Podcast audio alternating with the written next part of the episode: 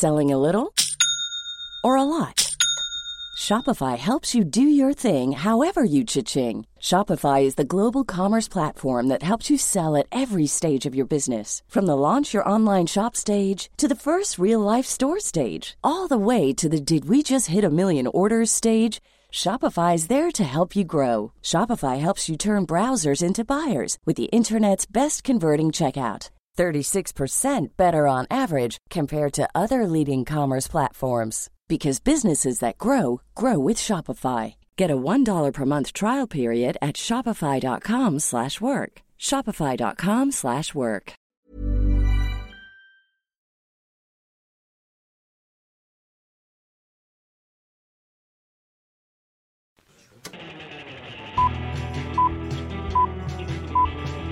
Saca el fanboy que tienes dentro. No tengas miedo de enojarte. Esto es el Club de los Amargados.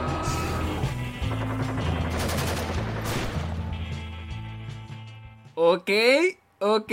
Ya estamos, ya, estamos, ya empezó, ya empezó, ya no Perfecto, perfecto. ¿Qué onda, qué onda? ¿Cómo están? ¿Todo funciona? Todo- sí, ¿No, sí. no se cayó Espero que- nada? Espero que no. Espero que no. Ok. ¿Qué onda? ¿Quién, quién empieza? ¿Tú? ¿Yo? ¿Quién, quién saluda? ¿O quién dice hola? Ah, hoy es un día muy feo. Sí, Por- días muy feos y este va a ser el peor de todos.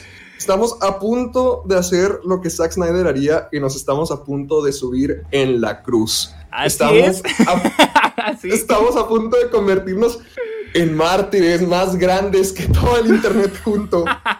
Hoy, hoy Sergio y yo tenemos una misión muy grande.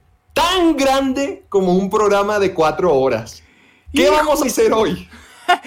Vamos a darles nuestra opinión, nuestro análisis. Bueno, no, no, no es un análisis. Vamos a hablar, No, vamos a darles nuestra opinión del Zack Snyder's Justice League o el Snyder Cut o la Liga de la Justicia de Zack Snyder, la cual salió el. ¿Qué fue? ¿El, el viernes pasado? El jueves pasado, el jueves pasado. Bueno, la semana pasada. Y que el internet estalló hablando de el Snyder Cut, la tan esperada película, la versión.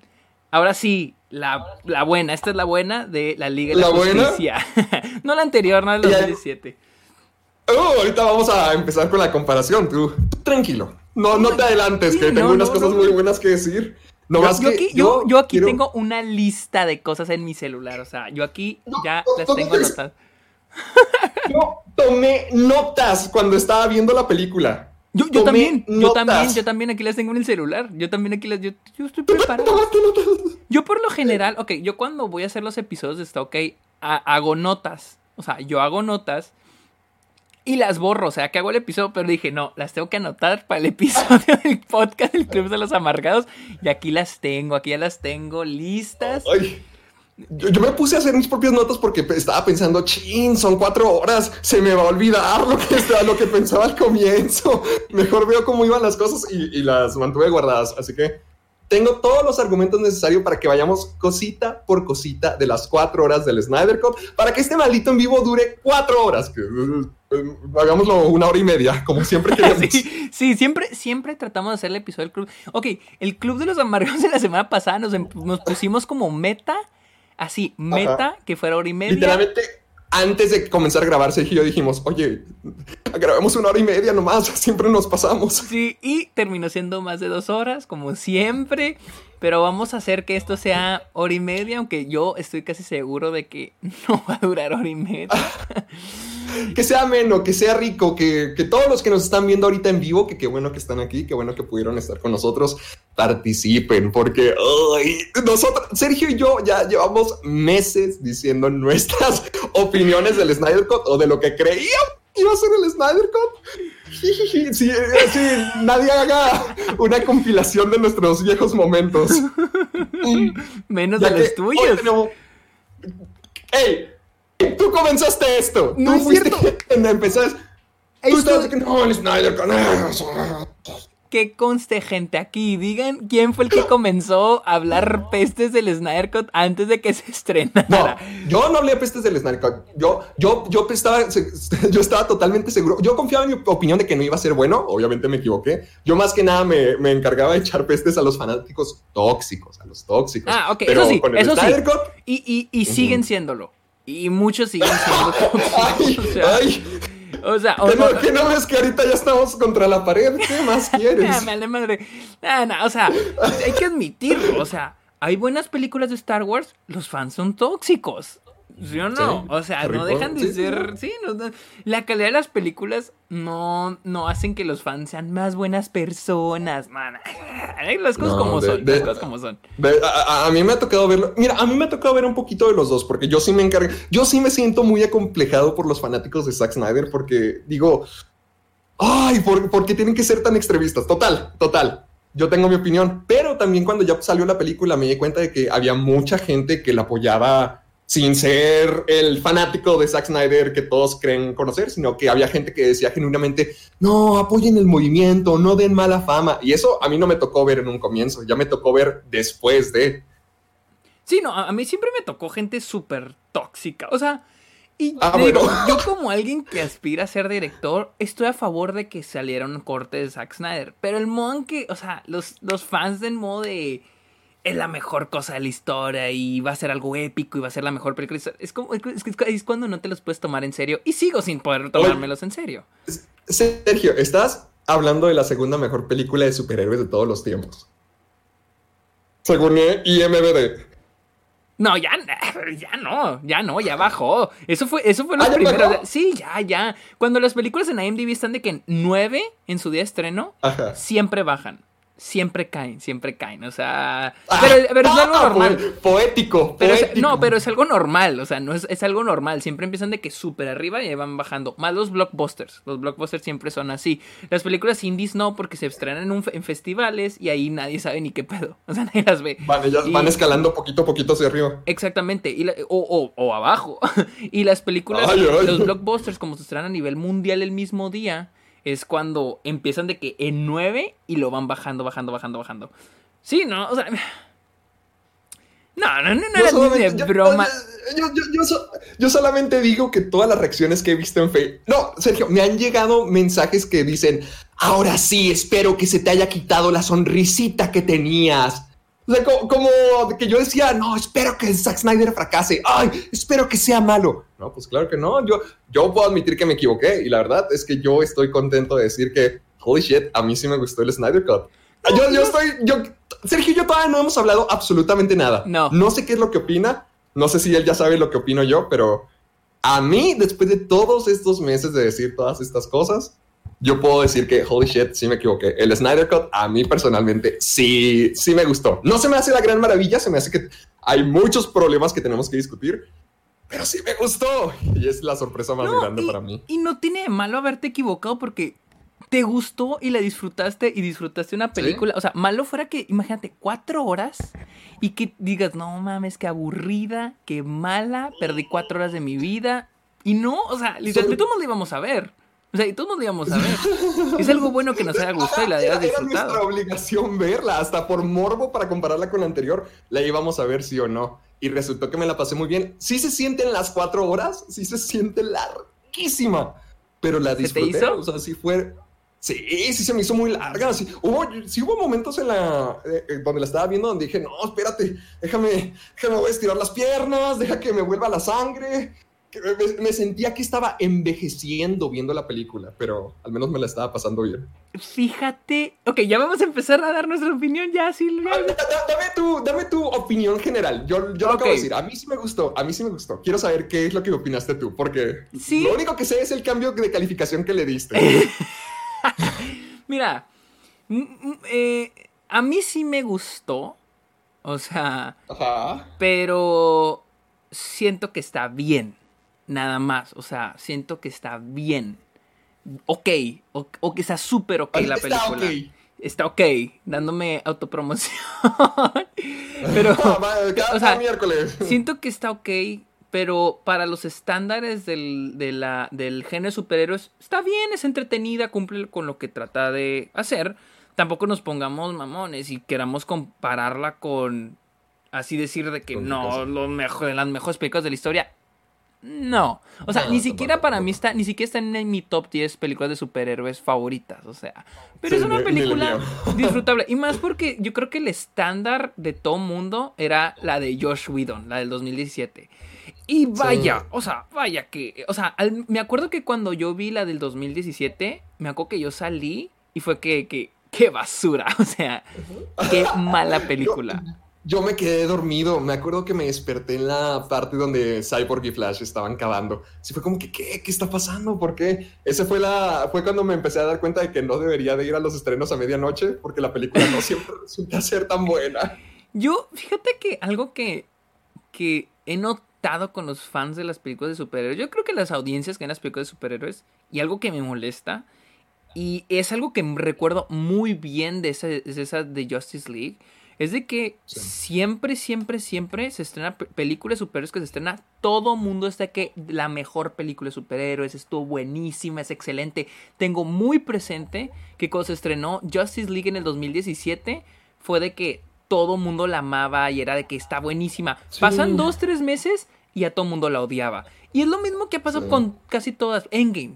Se estrena Endgame y todos de que película épica, las mejores películas de la historia, la mejor película de superhéroes. Y ahorita todo el mundo es de que, nah, Infinity War es mejor, Endgame no era tan buena, solo era la emoción. Entonces, como, qué hueva, porque o sea, porque no se pueden, porque no pueden ser un poquito más objetivos cuando están viendo una película, en vez de decir, oh, está bien buena, y después a los tres meses de que, no, no está tan, no está tan buena.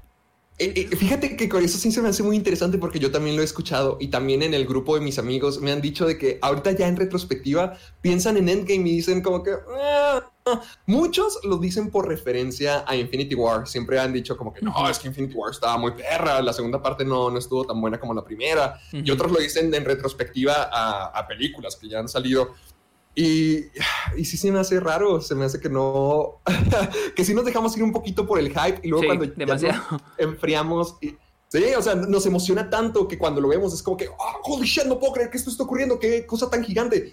Y luego ya te enfrías, lo piensas meses después, ya cuando no, cuando tu vida no gira alrededor de eso y dices, ah, ¿sabes qué? Esto no me gustó tanto, no, ¿sabes qué? No, no era una película tan perfecta. Sin embargo, ya cuando estamos hablando del Snyder Cut, o sea, yo desde cero puedo decir que no es el, para mí no es el 10 que mucha gente está aclamando que es, pero sí es una experiencia muy, muy padre y además es una corrección de camino para Zack Snyder.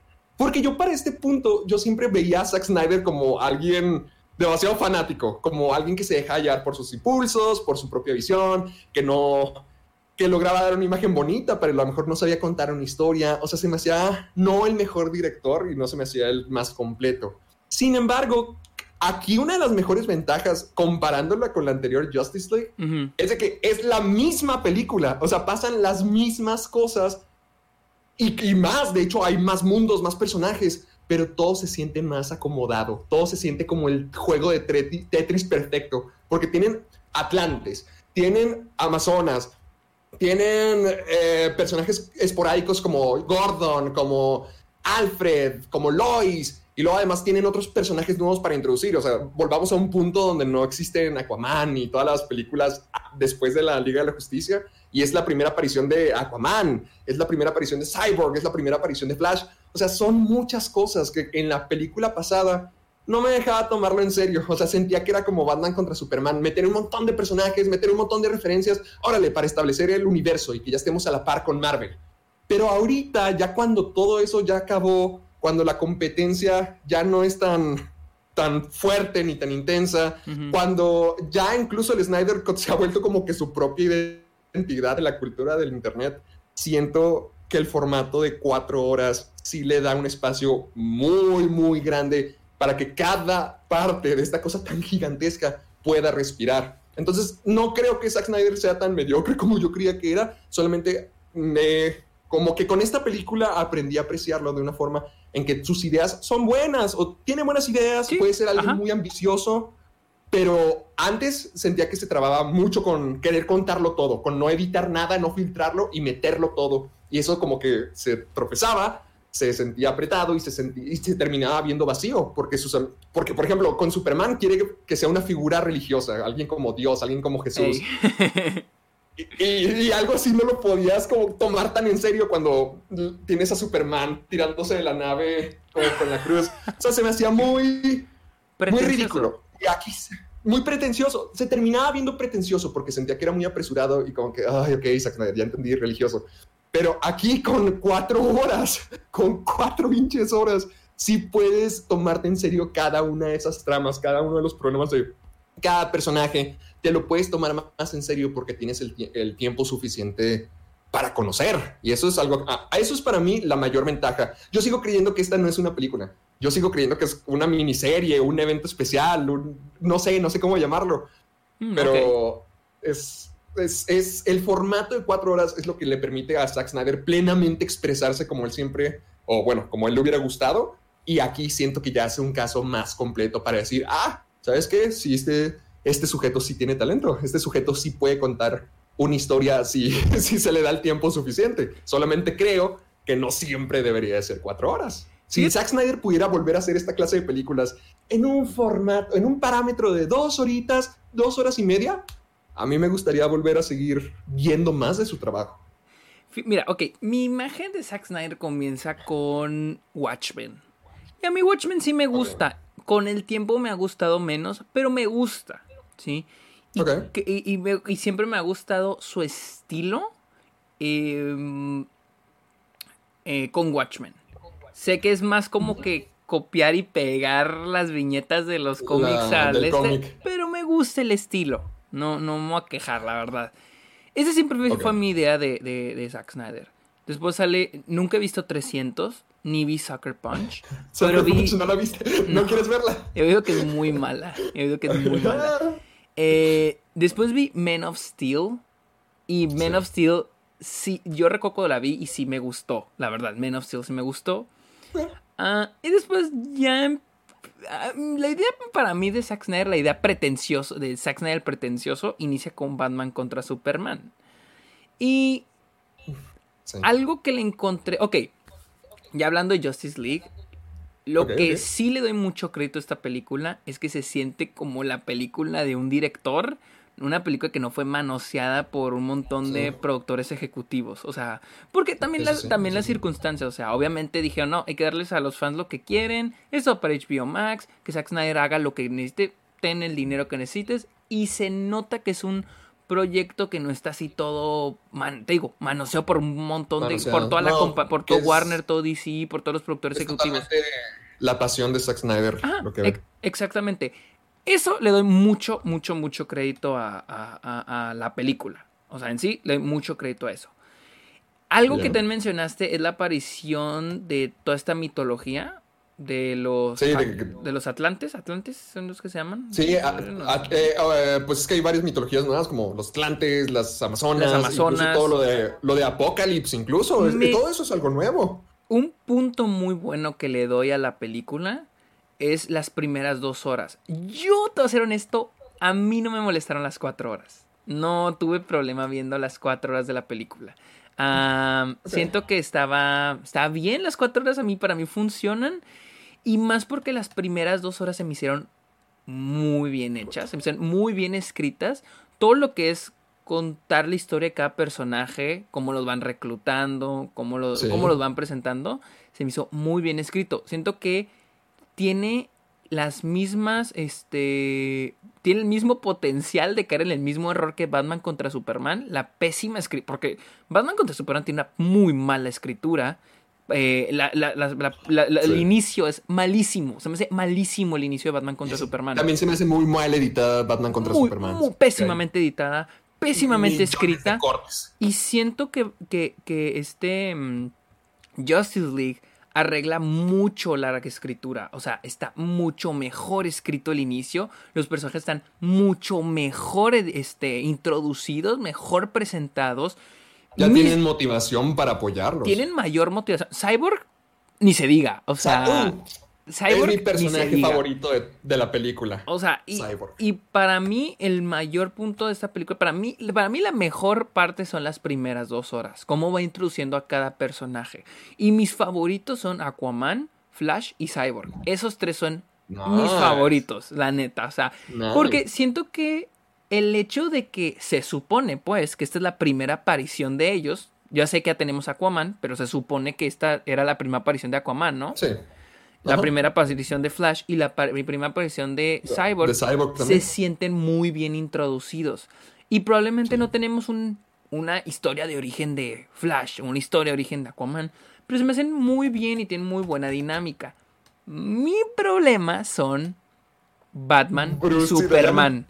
Eh, no tengo problemas con Wonder Woman. Siento que Wonder Woman está bien. Está, está bien. Tiene sus momentos, como la parte del, del- del asalto. Se me hace bien. Mi problema Oh, con ok. Wonder Woman es Gal Gadot. O sea, A ver, a ver, a ver, ¿qué te parece si vamos por personaje? Ok, Para- ok, ok, ok, a cada personaje, Sí, su va, arco va, y todo lo que pasa. ¿Con quién es- eh, con- tú dime, ¿con quién comenzamos? empecemos con Cyborg. El, el que sabemos que es el mero Oh. bueno. El mero bueno. El mejor. El mejor personaje para mí. Se me hizo muy bueno. Sí. Ah, yo pienso que Ray Fisher podría tener una segunda oportunidad. Debería, siento debería, que- lo merece. O sea, es el que más lo merece. Ajá, o sea, siento que en la película él, el- el- la luz está en él. O sea, el reflector brilla en Cyborg. Y yo siento que sí es tan bueno como que para la gente vuelva a platicar sobre su situación y todo lo Y que pasó. que- Porque a mí que- sí me hubiera gustado ver esa película de Cyborg ya. Es que la la que se tenía que haber estrenado hace dos años. Es que la cosa con Cyborg es de que hay muchos momentos que son de él, nada más de él. A diferencia de todos los personajes, que siempre es como que. Por ejemplo, eh, Batman, Batman nunca tiene un momento solo. Wonder Woman No. tampoco, solo el momento de la, del asalto. Este, Aquaman tiene uno que otro momento solo, Flash también, pero Cyborg tiene muchos momentos que son de él, únicos de él. La relación con su papá, lo de su familia, su Uf, transformación, sí. todo eso son de Cyborg nada más. Entonces se me hace un personaje muy bien escrito.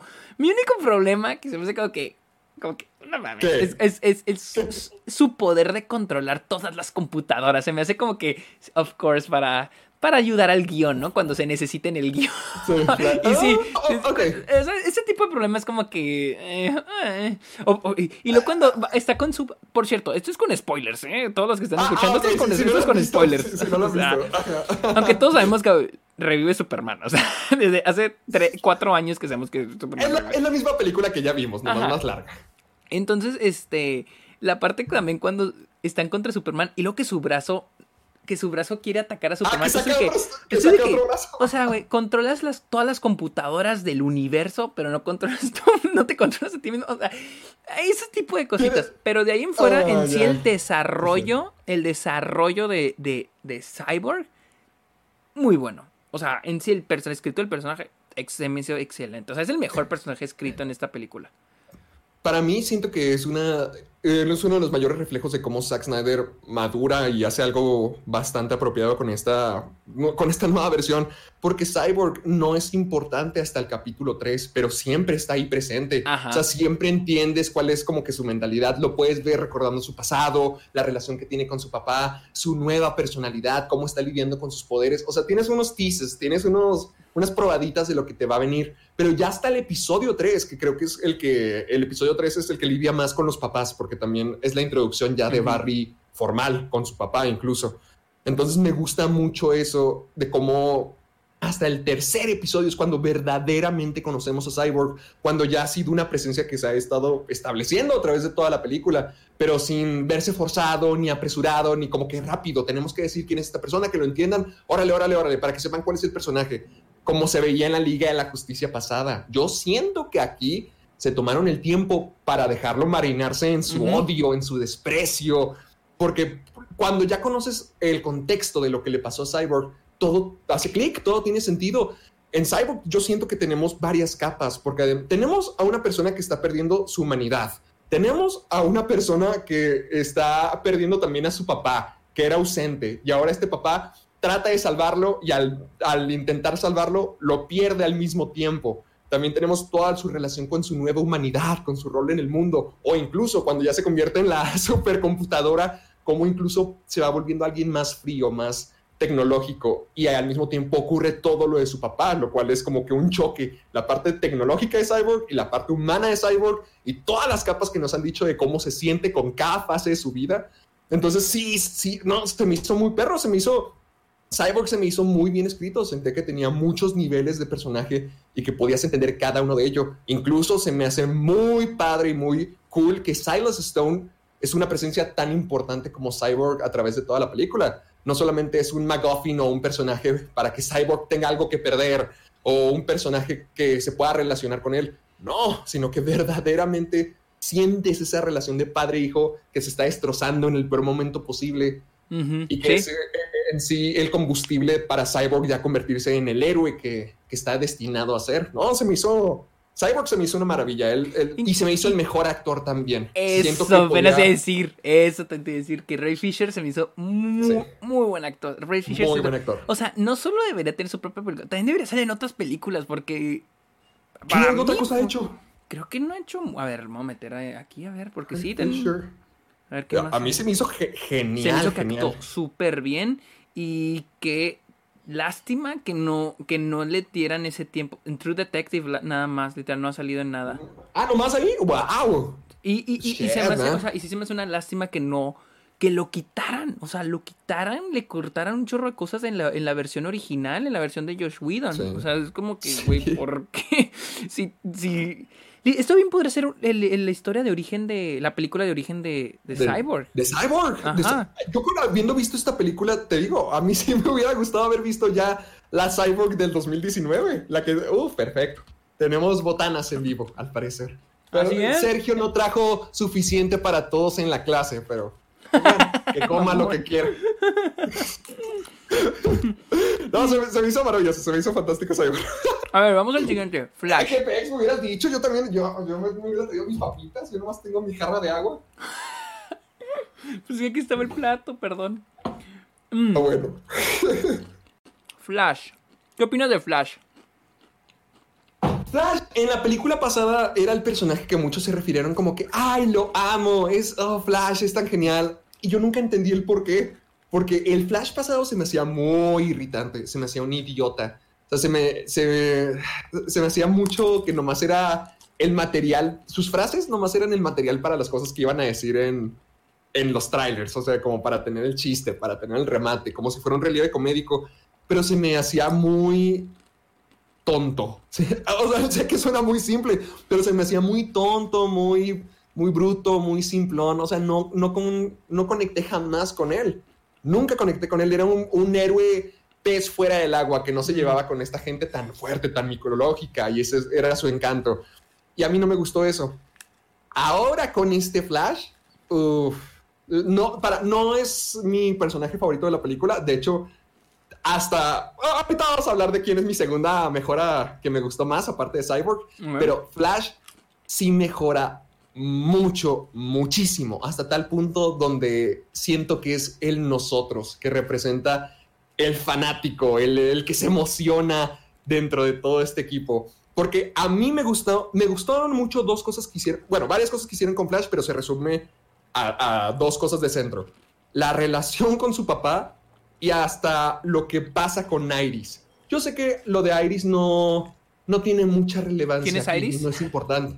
La, la chica que salva del carro, su interés romántico. Oh, wow, ¿tiene interés romántico? ok. Sí, es, es Iris West. Bueno, no, no en la película, pero. O sea, el- Iris West es la novia de Flash en los cómics. Ah, ok, y ok. El plan es que en la película de Flash, pues ya esté ahí. Y aquí, por ejemplo, me gustó eso. Iris no fue como que, míreme, soy Iris West, voy a ser la novia de este sujeto en un futuro. ¿Acaso no me reconocen de los cómics? No, sino simplemente es una chica que Flash nota, le gusta y la salva. ¿Y cómo sabes y que es Iris también West? Creo que es Iris West, ajá. Pero ¿cómo sabes? Y luego, ¿qué? ¿Qué es Iris West? ¿Está confirmado? ¿Es la actriz? Ah, ok, ok, ok, ok, ok, ok, ya, ya, ya. Sí, no, chécalo, chécalo. O sea, ya es el, es el papel. Ah, ok, ok, ok, ok. Yo pensé que en algún momento lo mencionaban. Ah, no, no, no, no. O sea, eh, eh, eh, es que eso es, lo, eso es lo padre, no lo mencionan. Bien puedes verla como tú la viste y decir, ah, salvó una chica que se le hizo linda. Y no, no es una referencia de los cómics, no estamos estableciendo millones de cosas a futuro cuando sí. O sea, eso me gustó que el, el Snyderverse tiene fanservice, pero no, no se siente como fanservice por ser fanservice, sino se siente muy útil. Y por ejemplo, esa escena de, de Iris y también la relación que Flash ya tiene más establecida con, con su papá, sí te permite verlo como, como alguien que no ha podido seguir adelante, como un perdedor que no ha encontrado un grupo a donde pertenece. Sí es el raro, sí es el chistoso, sí es el comediante, pero al mismo tiempo es una persona que desea pertenecer y puedes verlo a través de cómo quiere, cómo rescata a esta chica que le gusta, cómo quiere eh, hacer a su papá que esté orgulloso.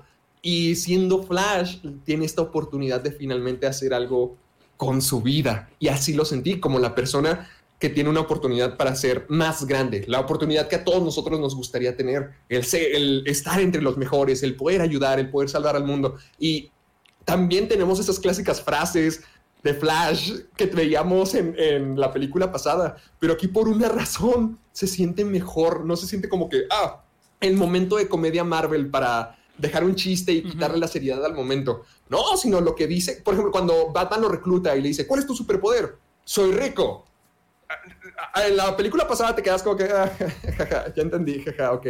Pero aquí se ve mejor, aquí sí, sí aquí todos los chistes que tratan de hacer. ¿Qué? O sea, es que mi, ok. A mí... ya, ya, ya, dilo tú. No, es que a mí con Flash siempre me dio risa. O sea, Flash siempre se me hizo un buen personaje. Um, y esta vez, o sea, esta vez que la vi, yo pensé que había momentos cómicos de Flash que me queda pensaba, que me queda pensando que entonces ese no es un chiste que puso Josh Whedon, o sea, este sí es algo que planeaba Zack Snyder. Incluso me pregunté, la comedia funciona súper bien.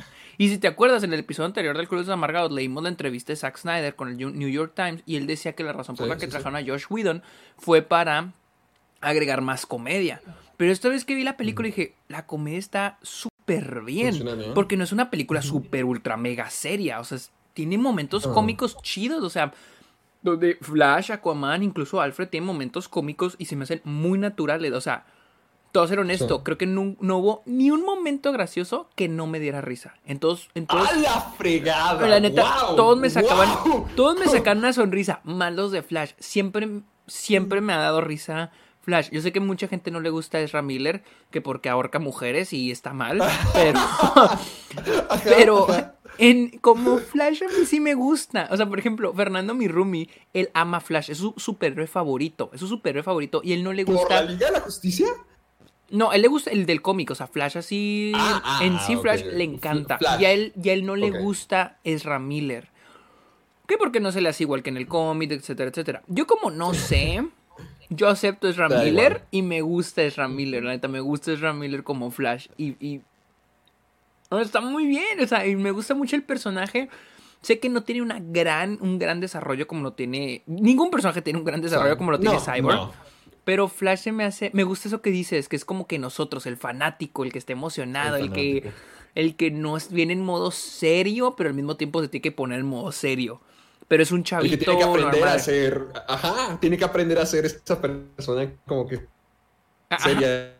El que toma las riendas de poder de la vida, porque incluso sus poderes son diferentes en, esta versión. Zack Snyder había dicho que él no es fanático del Flash, que, o sea, que es activo, que, puede salvar, que puede cachar, que, hace cosas, sino que por su misma velocidad solo puede empujar o, tiene que ser muy, muy leve, muy suavecito en cómo utiliza sus poderes para, ya sabes, no atravesar a la gente.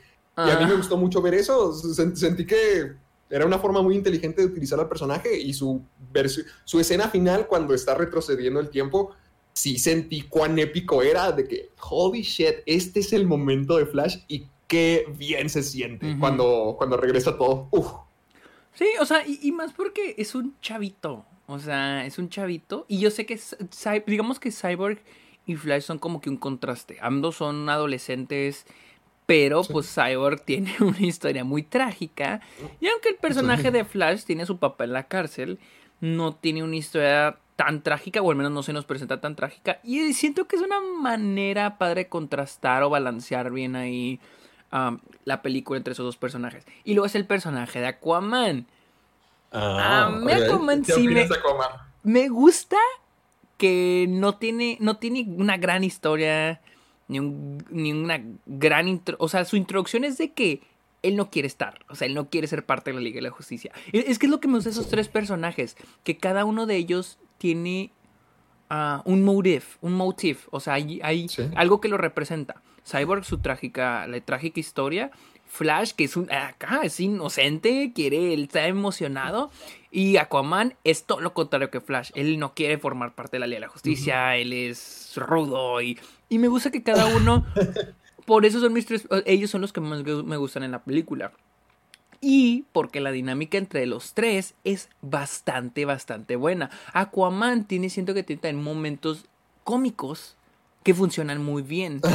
A Como cuando señala a, Flash. a su tipo de personaje. O sea, eso es lo que me gusta. E, eso es, que, que, la comedia está bien balanceada de acuerdo a cada personaje. No es como que de repente un personaje tira un chiste y dices, porque este personaje diría eso. O sea, está muy bien este contextualizado la comedia dependiendo de cada personaje. Y con Aquaman, siento que Aquaman no tiene tanto desarrollo, pero me gusta su presencia. No. Está, es chido. Está padre, la neta.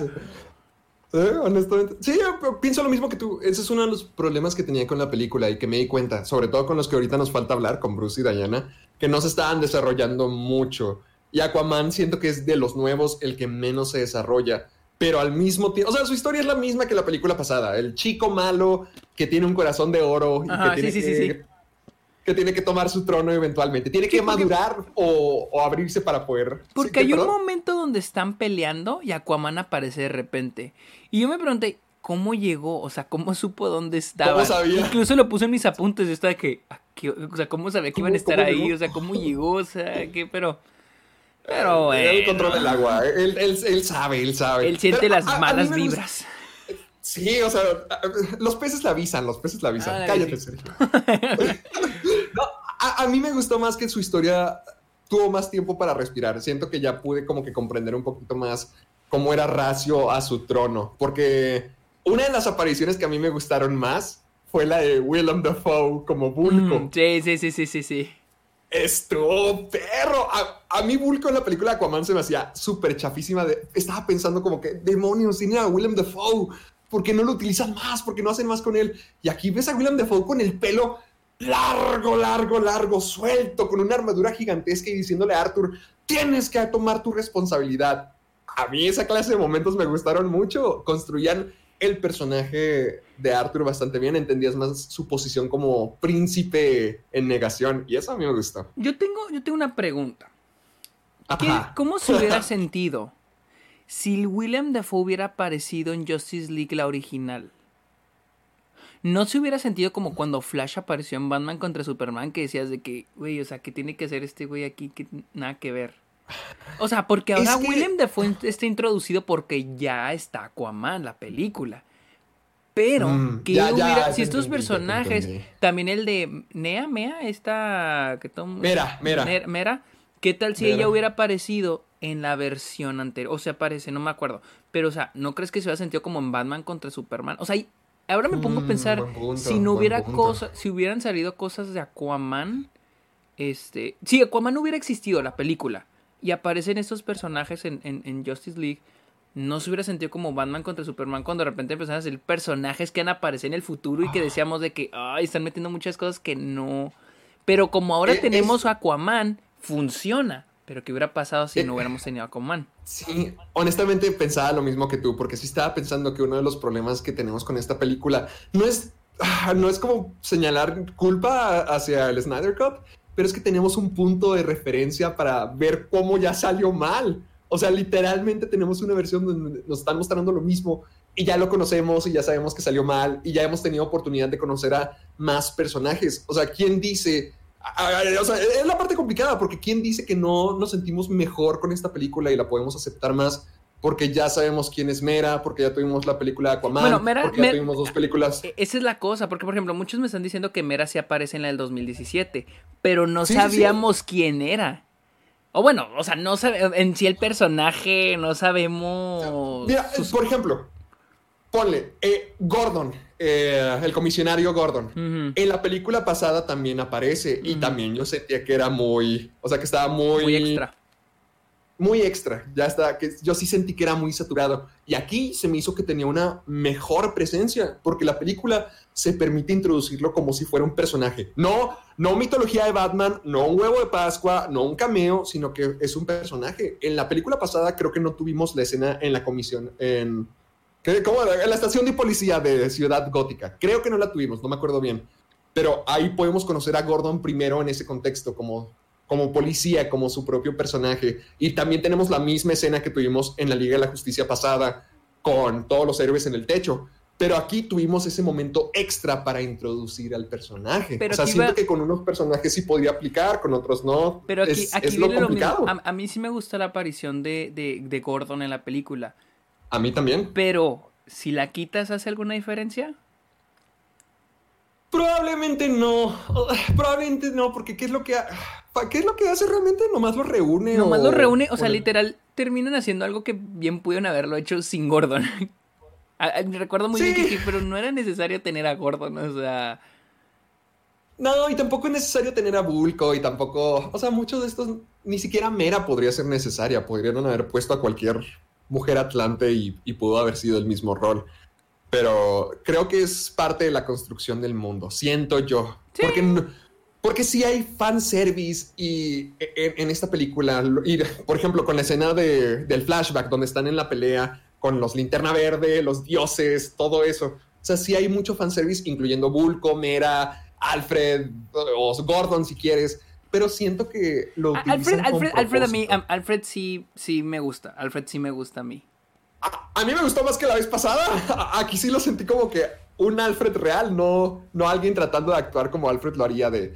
Mira, yo soy elegante, pero también tengo unos chistoretes de vez en cuando. O sea, sí se me hacía más, más completo. E- Ese es el punto. O sea, lo, lo, lo fanservice, los caminos, los personajes que estamos hablando, yo siento que sí tienen, al menos, a lo mejor podrían verse sin sentido o lo que tú estás prefiriendo, pero siento que la película les trata de encontrar un propósito o una Sí, forma eh, de meterlos o sea, más suavemente. E- Es que ese es- yo sí, para mí sí funcionan, los personajes sí funcionan, Gordon para mí sí funciona, todos ellos funcionan, pero es mi pregunta, ¿qué hubiera pasado si esta Sí. película se estren- esta misma película se hubiera estrenado en vez de la del 2017? ¿Hubiéramos tenido la misma opinión? Porque ya tenemos un ima porque es que volvemos a lo mismo, ten- ya tenemos una expectativa de lo que vimos de Gordon en el 2017. Espera, espera, espera, espera. Se me olvidó conectar el cargador. Dame cinco segundos. ¿Cuál para cargador? ¿El del celular? ¿El de la? No, el de la laptop. Espera.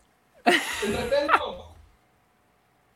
Aquí estamos esperando a Héctor que vaya a cargar su laptop. No, pues aquí verán qué tan preparados estamos.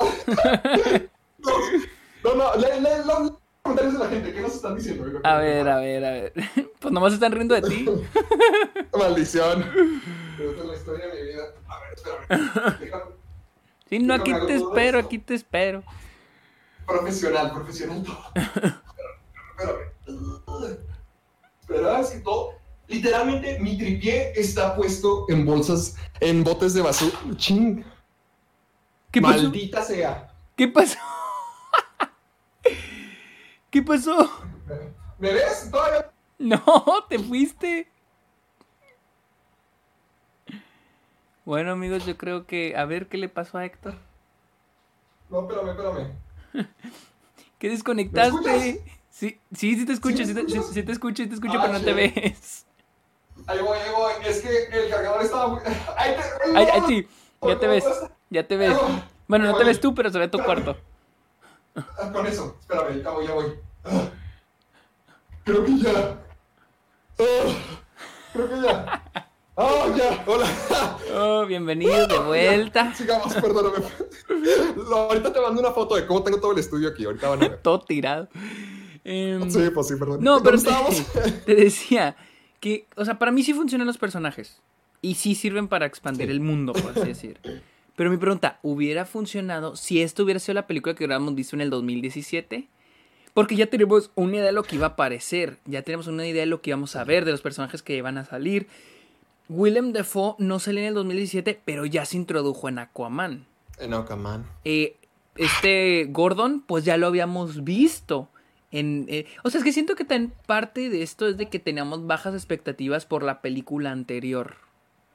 No era Mm. un corte como ver El Señor de los Anillos y luego ver la versión extendida y es de que excelente a super ultra mega excelente. Aquí era de que malísimo, vamos a ver que ahora, a ver, vamos a ver a dónde sube, o sea, esa es mi Mm. cosa. Si no lo veríamos como cuando salió Batman contra Superman, que de repente salían un chorro de personajes que introdujeron a Flash. Sí. O sea, eh, introdujeron a Flash, Aquaman, acuérdate que salían en, los videos. eh, en los videitos que tenían su propio logo. Y tenían a- su propio. Luthor. Y tenían su propio. Y te digo, no, no eran parte importante de la película, tenían sus momentitos, pero decíamos de que es que para qué está eso ahí. Sí, no eran necesarios. Eh, eh, no eran es, a, es a- es a lo que me refiero, o sea, si, si hubiera sido lo mismo si se hubiera estrenado en el 2017. Creo- no, es que creo que el contexto de la importancia que tienen dentro de la historia a lo mejor no es tan importante porque ve, Bulko tiene un momentito, Gordon igual, una escena, o sea, son cosas chiquitas, a lo mejor influyen en nuestros héroes más que influir dentro de la historia y siento que es como que aportar al mundo de cada uno. Siento que con esos personajitos, hasta incluso sin que nos lo presenten, por ejemplo, Mera digamos, viajamos en el tiempo y que esta fue la versión original y que Ujú. esta fue la primera vez que estoy viendo la Liga de la Justicia. O sea, no me queda claro todo lo que Mera es, ya habiendo visto la película de Aquaman, pero entiendes que es parte de la realeza atlante. Igual podrías a lo mejor pensar que Bulko es como un mentor o también parte de la, de la alta sociedad, no sé, o sea, te podrías hacer una idea. Es que es lo complicado porque la vieja Liga de la Justicia es como si fueran rueditas de entrenamiento. Ya tienes los conceptos, ya tienes todos los personajes, ya tienes todo lo que se va a tratar esto eh, dentro de tu subconsciente. O sea, quieras o no, ya en- si, no, si viste la vieja película, Ex Ya es- entiendes. ajá.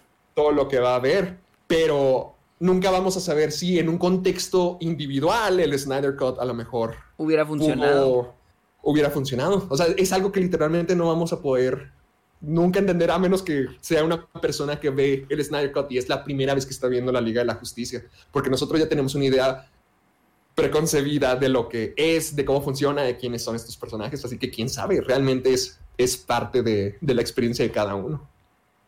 Ajá, exactamente. Eh, Era, era mi pregunta, porque te digo, tampoco es como cambiar y decir de que, ¿qué pasaría si Batman y Superman versus Superman la cambiamos antes de Men of Steel? O sea, no así, porque pues se supone No, no, que no. esta era la versión que se debimos haber visto en el La 2017. original. La Ajá, versión, el por eso, original. por eso me hago esta pregunta.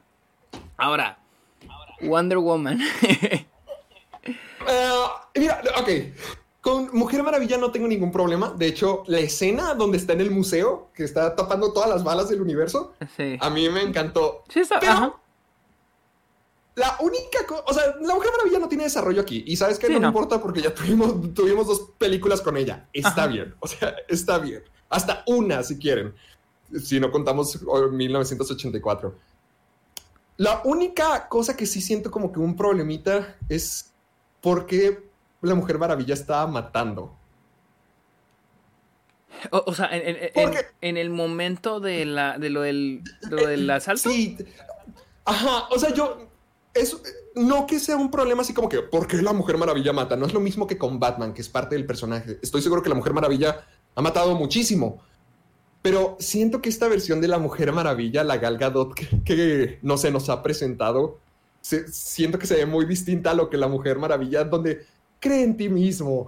Todo se puede con el poder del amor. Todos seamos honestos y todo eso. Siento que se ve un poquito raro. Siento que la Mujer Maravilla matando a todos esos secuestradores. O sea, obviamente son gente malvada, son villanos de la vida que se merecían la muerte, la No se ve raro a la Mujer Maravilla siendo una super mujer gigantesca que con un solo golpe los manda volando a través de todo el cuarto. O sea, se me hace un poquito injusto, se me hace se me hace un poquito exagerado pensar que hay una diosa matando tipos aquí. No sé, siento que ellos están por encima de eso, del matar de una manera tan gráfica. Yo siento que a lo mejor está hecho para causar ese shock de ver los cuerpos de plastilina salir volando por la fuerza de la Mujer Maravilla. La neta sí me da mucha risa eso. De, De, los- de cómo salían volando todos como plastilina. se da muy feo. Siento que hay momentos que sean muy feos. Los, los efectos para mí están bien, menos en, las, en algunas partes donde está cargado de criaturas. Por ejemplo, la pelea de Steppenwolf contra las Amazonas, ahí sí sentía como que, ah, ok, ahorita estoy viendo una cutscene de un videojuego, ahorita regresamos a la película. Te diré, Sí, sí, te diré, sí. la parte de las Amazonas sí me gustó mucho. Y, y te diré, siento que hay muchas secuencias de acción que están muy largas, pero ninguna siento que la cortaría. Siento que están, están bien. Mi cosa con Wonder Woman es de que sí, o sea, es que no necesita, no necesita introducción, tiene un buen No. momento el del asalto. Sí está un poco cuestionable por lo que dices, lo de lo de matar. No tengo tanto problema. esté pero- mal. Pero, pero a mí el, el único problema que decía por eso es porque se me hace raro que esta versión de, de Gal Gadot o esta versión de la Mujer Maravilla haga eso. Sí, sí, Siento sí. que sí, la sí. visión de Zack Snyder a lo mejor no se comparte con las versiones de, De los demás directores. Que, Sí, que Zack Snyder se siente diferente. toma la pelota, ajá, que, to- que toma la pelota y hace lo que quiera con él, no la comparte, que él necesita hacer su visión y no ser parte de algo compartido, a lo mejor. Por eso digo que, que tengo problemitas con eso. Yo, eh, mi cosa el- no es el personaje, sino Gal Gadot. Gal Gadot se me hace un pésima actriz. A mí me, Pésima me dio, me dio- me dio mucha risa cuando levantó al tipo. Cuando levanta ¿Qué al tipo. así Este, ¡Habla! Pero, pero Habla. sintió, habla. habla, Habla. habla, Sí, habla. sí. Güey, no hay Habla. no hay nada de ga, o sea, no, no, no, no, no, no. No, no, no, está. Y luego la del Kalel, no. vi, vi, al- alguien compartió la versión doblada al español y mi respe- mis respetos a la actriz de doblaje le echó un millón de veces más ganas que Gal Gadot ese Sí diálogo. sí se sentía más, más potente. es muchísimo más, o sea, y tampoco es como que lo grite que ¡Calena! No, tampoco, o sea, normal, o sea, estando en el papel. Gal Gadot no sabe actuar, no sabe actuar, es pésima actriz, en serio, y, y la quiero mucho, es muy carismática, sé que es Sí, bien chida, pero. Sí. pero siento que es la, la Arnold Schwarzenegger de nuestra generación. De nuestra generación. Eh, tiene un cue- cuerpo muy mamado, eh, muy mala actuación, eh, po- políticas controversiales con lo de Israel. Eh, por lo de Israel y todo eso, por... no, no, Madre tampoco- santa, aquí vamos otra vez. Pero Cancelados otra vez. mala, mala actriz, pero que suele decir líneas que a todos nos gustan. Es Arnold Schwarzenegger, la neta. o sea, Sí. y- Demonios, ya lo tenías planeado, ¿verdad? Ya lo habías pensado. Uh, sí, o sea, es que es la verdad, o sea, no, no me gusta. Ahora, no sé si la cambiaría a de actriz, porque siento que es que es que visualmente Gal Gadot sí se ve como Wonder Woman, pero actúa bien gacho. Y fíjate que eso no decían hace unos años. Acuérdate que ese era el problema con la Mujer Maravilla, que estaba muy flaca, que no tiene músculos, que no está gigantesca. Ay, sí, sí me acuerdo sé. de eso. ¿Te acuerdas de eso? A- aquí, eh, de hecho, en esta versión de la, de la Liga de la Justicia, aquí sí tenemos las mujerzotas gigantescas y se veían, se veían grandiosas. O sea, las mujeres que estaban deteniendo la puerta para que se Ah, sí, sí, sí, sí, en las Amazonas. No, la- el tamaño de los bíceps de esas mujeres eran nuestras cabezas juntas. O sea, se me hizo genial. Pero yo siento que lo que arma a Gal Gadot como la Mujer Maravilla es su personalidad, su, su carisma, su carácter. Sí, más es que, es que más que Gal imagen Gadot, su presencia sí tiene carisma. Pero. Sí, es, es carismática, más Eh, no, no, no, bueno, Sí, pero.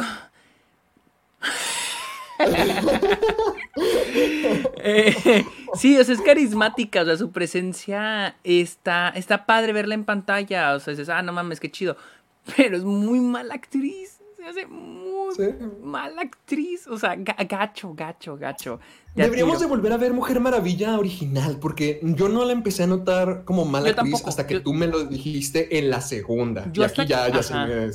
Hasta que vi la, hasta que vi la segunda fue cuando fue cuando ya lo noté. Es que siento se ver muy gacho lo que voy a decir, pero siento que Dilo, dilo. siento que la primera como era este wow, eh, estoy viendo y hay un hay una encuesta en el chat y al parecer hicieron de cuál es la, la mejor frase de, de no sé de de Justice League y es Kalel no, hasta ahorita es, es 75, Kal-El, el no. 73% de la gente vota por eso. ¿Cu- cu- ¿Cuáles son las otras opciones? No sé, a ver, aquí lo estoy checando.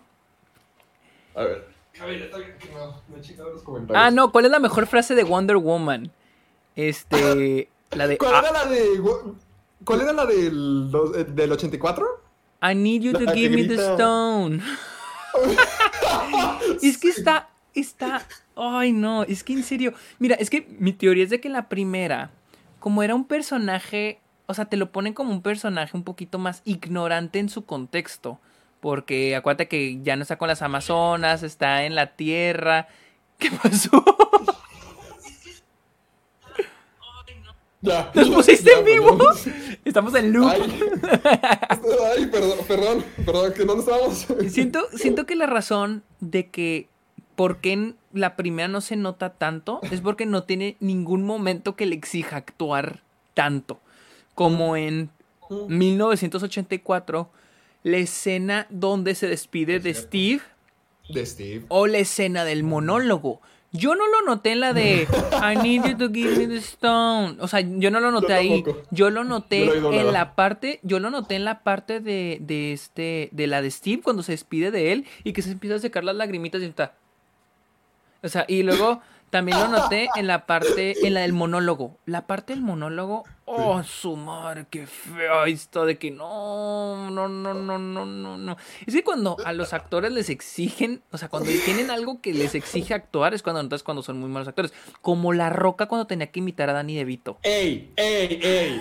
¡Ey, ey! Oh, calmado, calmado, Eso calmado, estuvo eh. eso estuvo muy feíto, la neta. Sí, estuvo feo. Y más porque a mí me gustó mucho este, ¿cómo se llama el otro menso? Este mm, Eh, King Hart. Kevin Hart como Danny, Danny Glover se me hizo súper bien. Pero bueno, esa es otra película. Plática de spoilers de Jumanji 2. Aquí está, lo que estaban esperando. Vamos a hablar de Batman. Vamos a hablar de Batman. Déjame comienzo con esto. Ok, ok, ok. ok. Porque no tengo absolutamente nada que decir de Batman. O sea, no, no se me hace una presencia importante en la película. Sé que es, Es que como que. Esa es mi cosa, porque supone que él es el que lo recluta, él es el líder. Se supone que en este caso, por hacer la comparación, es, es el Tony Stark, ¿no? No, tan- no, sí, no sí tanto el Nick Fury, más bien el Tony Stark, yo el siento. Tony Stark. Pero siento que no aporta nada. Nada. No. Y, y- y yo siento que uno de los problemas de esta película no son tanto culpa de esta película, sino de su precedente, de al haber introducido a Batman y a Superman de una muy mala manera en Batman. Bueno, Batman Sí. lo introdujeron de manera pésima en Batman contra Superman. Entonces, no es como Sí. que se van a tomar el tiempo de volverlo a introducir para esta película ya toman como que ya está introducido desde Batman contra Superman. Pero como tenemos una muy mala introducción, no llegamos a saber quién es, qué es lo que quiere. No tenemos esa conexión como lo hay con Wonder Woman, que ya tiene su propia película, ya la conocemos, ya sabemos cómo es su carácter, cómo es el personaje. Y con Batman, para mí sigue siendo un total desconocido en esta película. Sí, sí, sí. ¿No lo pudiste haber dicho mejor? O sea, a mí se me hace que no hemos conocido nada de este Batman. O sea, sí podrá tener el mejor traje. Y el mejor podrá- físico y se ve como en el cómic, pero... Podrá ser el más parecido, pero siento que no tiene personaje alguno. Porque es que todo en Batman contra Superman está construido alrededor de un prejuicio que termina siendo equivocado. O sea, lo único de Batman contra Superman es que, bueno, la mayoría de las cosas que sabemos de Bruce Wayne en Batman contra Superman quiere acabar con Superman. Es lo que quiere hacer y al Sí. final se arrepiente y se equivoca. De hecho, nunca tiene una gran introducción. Batman no tiene una introducción en Batman contra Superman. Y no me vengan con que sí, acuérdate que el inicio, o sea, cuando matan a los papás. No, no una introducción, o sea, una Ah, introducción de personaje. O sea, una introducción del personaje. ¿Qué quiere? ¿Cuáles son es sus este obstáculos? Bruce Wayne. Ex, ajá. Ajá. Nunca tenemos nada Yo- así. Es que yo siento que este Batman se ha convertido como que en el viaje de redención para arreglar lo que hizo con Superman, pero al mismo tiempo eso no es tener personaje. O sea, a lo mejor tiene una motivación y tiene una causa, pero él sigue sin demostrar ningún personaje. Porque sí, qué cool. Yo, yo veo la película de Justice League de Zack Snyder como una carrera del bien contra el mal, porque durante las cuatro horas que dura este PEX tenemos la historia de Bruce y Diana, que esencialmente es la carrera por conseguir a todos los héroes para tener un equipo de héroes Sí. y poder salvar el planeta. Mientras que la de Steppenwolf es conseguir las Mother Boxes para poder traer a Darkseid y todos y hacer totalmente lo contrario. Entonces tenemos esas carreras de bien contra mal, quién lo va a, quién lo va a lograr primero. Y puede ser la causa de Bruce Wayne, puede ser su motivación, puede estar pagando todo, puede estar fundándolo, puede decir, ten fe, Alfred, ten fe. Pero al mismo tiempo sigo sin saber quién es este sujeto. Y al mismo, y además se me hace gacho que su gran motivación sea todo lo que se construyó en la peor película, Batman contra Superman. O sea, su motivación es arreglar su error pero es un error que no fue muy bien establecido en Batman contra Superman. Siento que aquí el hecho de que quiera revivir a Superman, que quiera conseguir a todos, más que nada construye a Superman, Sí. que te hace sentir su pérdida, que sientes lo importante que era para el mundo, cuán necesitado era, lo que significaba, lo que terminó, lo que terminó significando para todos. Pero de Batman no sé nada, o sea, no, no sé quién es, no sé qué, qué Incluso, ha pasado. incluso qué su motivación de como que redimirse tampoco la siento tan tangible. O sea, para No. mí él nada más está reclutando a la gente. Literal. Ujú. Es todo. Y a veces se me Eh, olvida el por qué lo está haciendo o qué lo está motivando a reclutarlos. O sea, una pregunta. ¿Él los está reclutando porque ya sabe lo de Steppenwolf? ¿O, o, Eh, o viene, no, o viene de lo mismo de los está archivos? reclutando por lo de la pesadilla, no, por la pesadilla, por Ah, la pesadilla. Cre- creo yo, creo yo, creo que debe ser Es, por que, eso. es que ese tipo de cosas son las que no me dejaron en claro. Y es el porqué de las primeras Mm. dos horas. Es lo, la- el origen de por qué lo está reclutando. Entonces, es lo Sí. que Batman me deja muy seco, muy vacío. Y Ben Affleck, siento que tampoco actúa bien, pero no porque. Él no porque no sea buen actor, pero sino porque siento que está a huevo. O sea, se siente como que con mucha flojera. Mira, ¿te acuerdas que en WhatsApp te dije que había una escena donde Ajá. parecía que Ben Affleck tenía cara, o sea, como que nomás ponía cara en la pendeja así. Ok, ¿Cuál, ¿Cuál escena era? ahí te la voy a mandar. HBO Max subió una escena, te voy a mandar, ahí te la voy a mandar por WhatsApp para que la cheques. Uf, reacción en vivo, señores. Reacción en vivo. Vete al minuto, Ay. Eh, vete al segundo cuaren- lo- 47. Al segundo 47. Era el que te digo de que están hablando Alfred y, y, y Bruce y están hablando y yo te dije, güey, es que hay un momento donde están hablando y literal Alfred está hablando y, y el Bruce Wayne, este Ben Affleck, pone una cara de pendejo así como en la baba. a ver. A ver, espera que esta cosa no, no me... A ver, ahí va, ahí va, ahí va. Segundo 47, pone el segundo 47. Put the team together to fight this war. You've fulfilled your promise. But to try. A, a ver, ya, ya, mira lo que te refieras. Alfred está diciéndole a, a Batman, "Puta, tienes que hacer todo este equipo.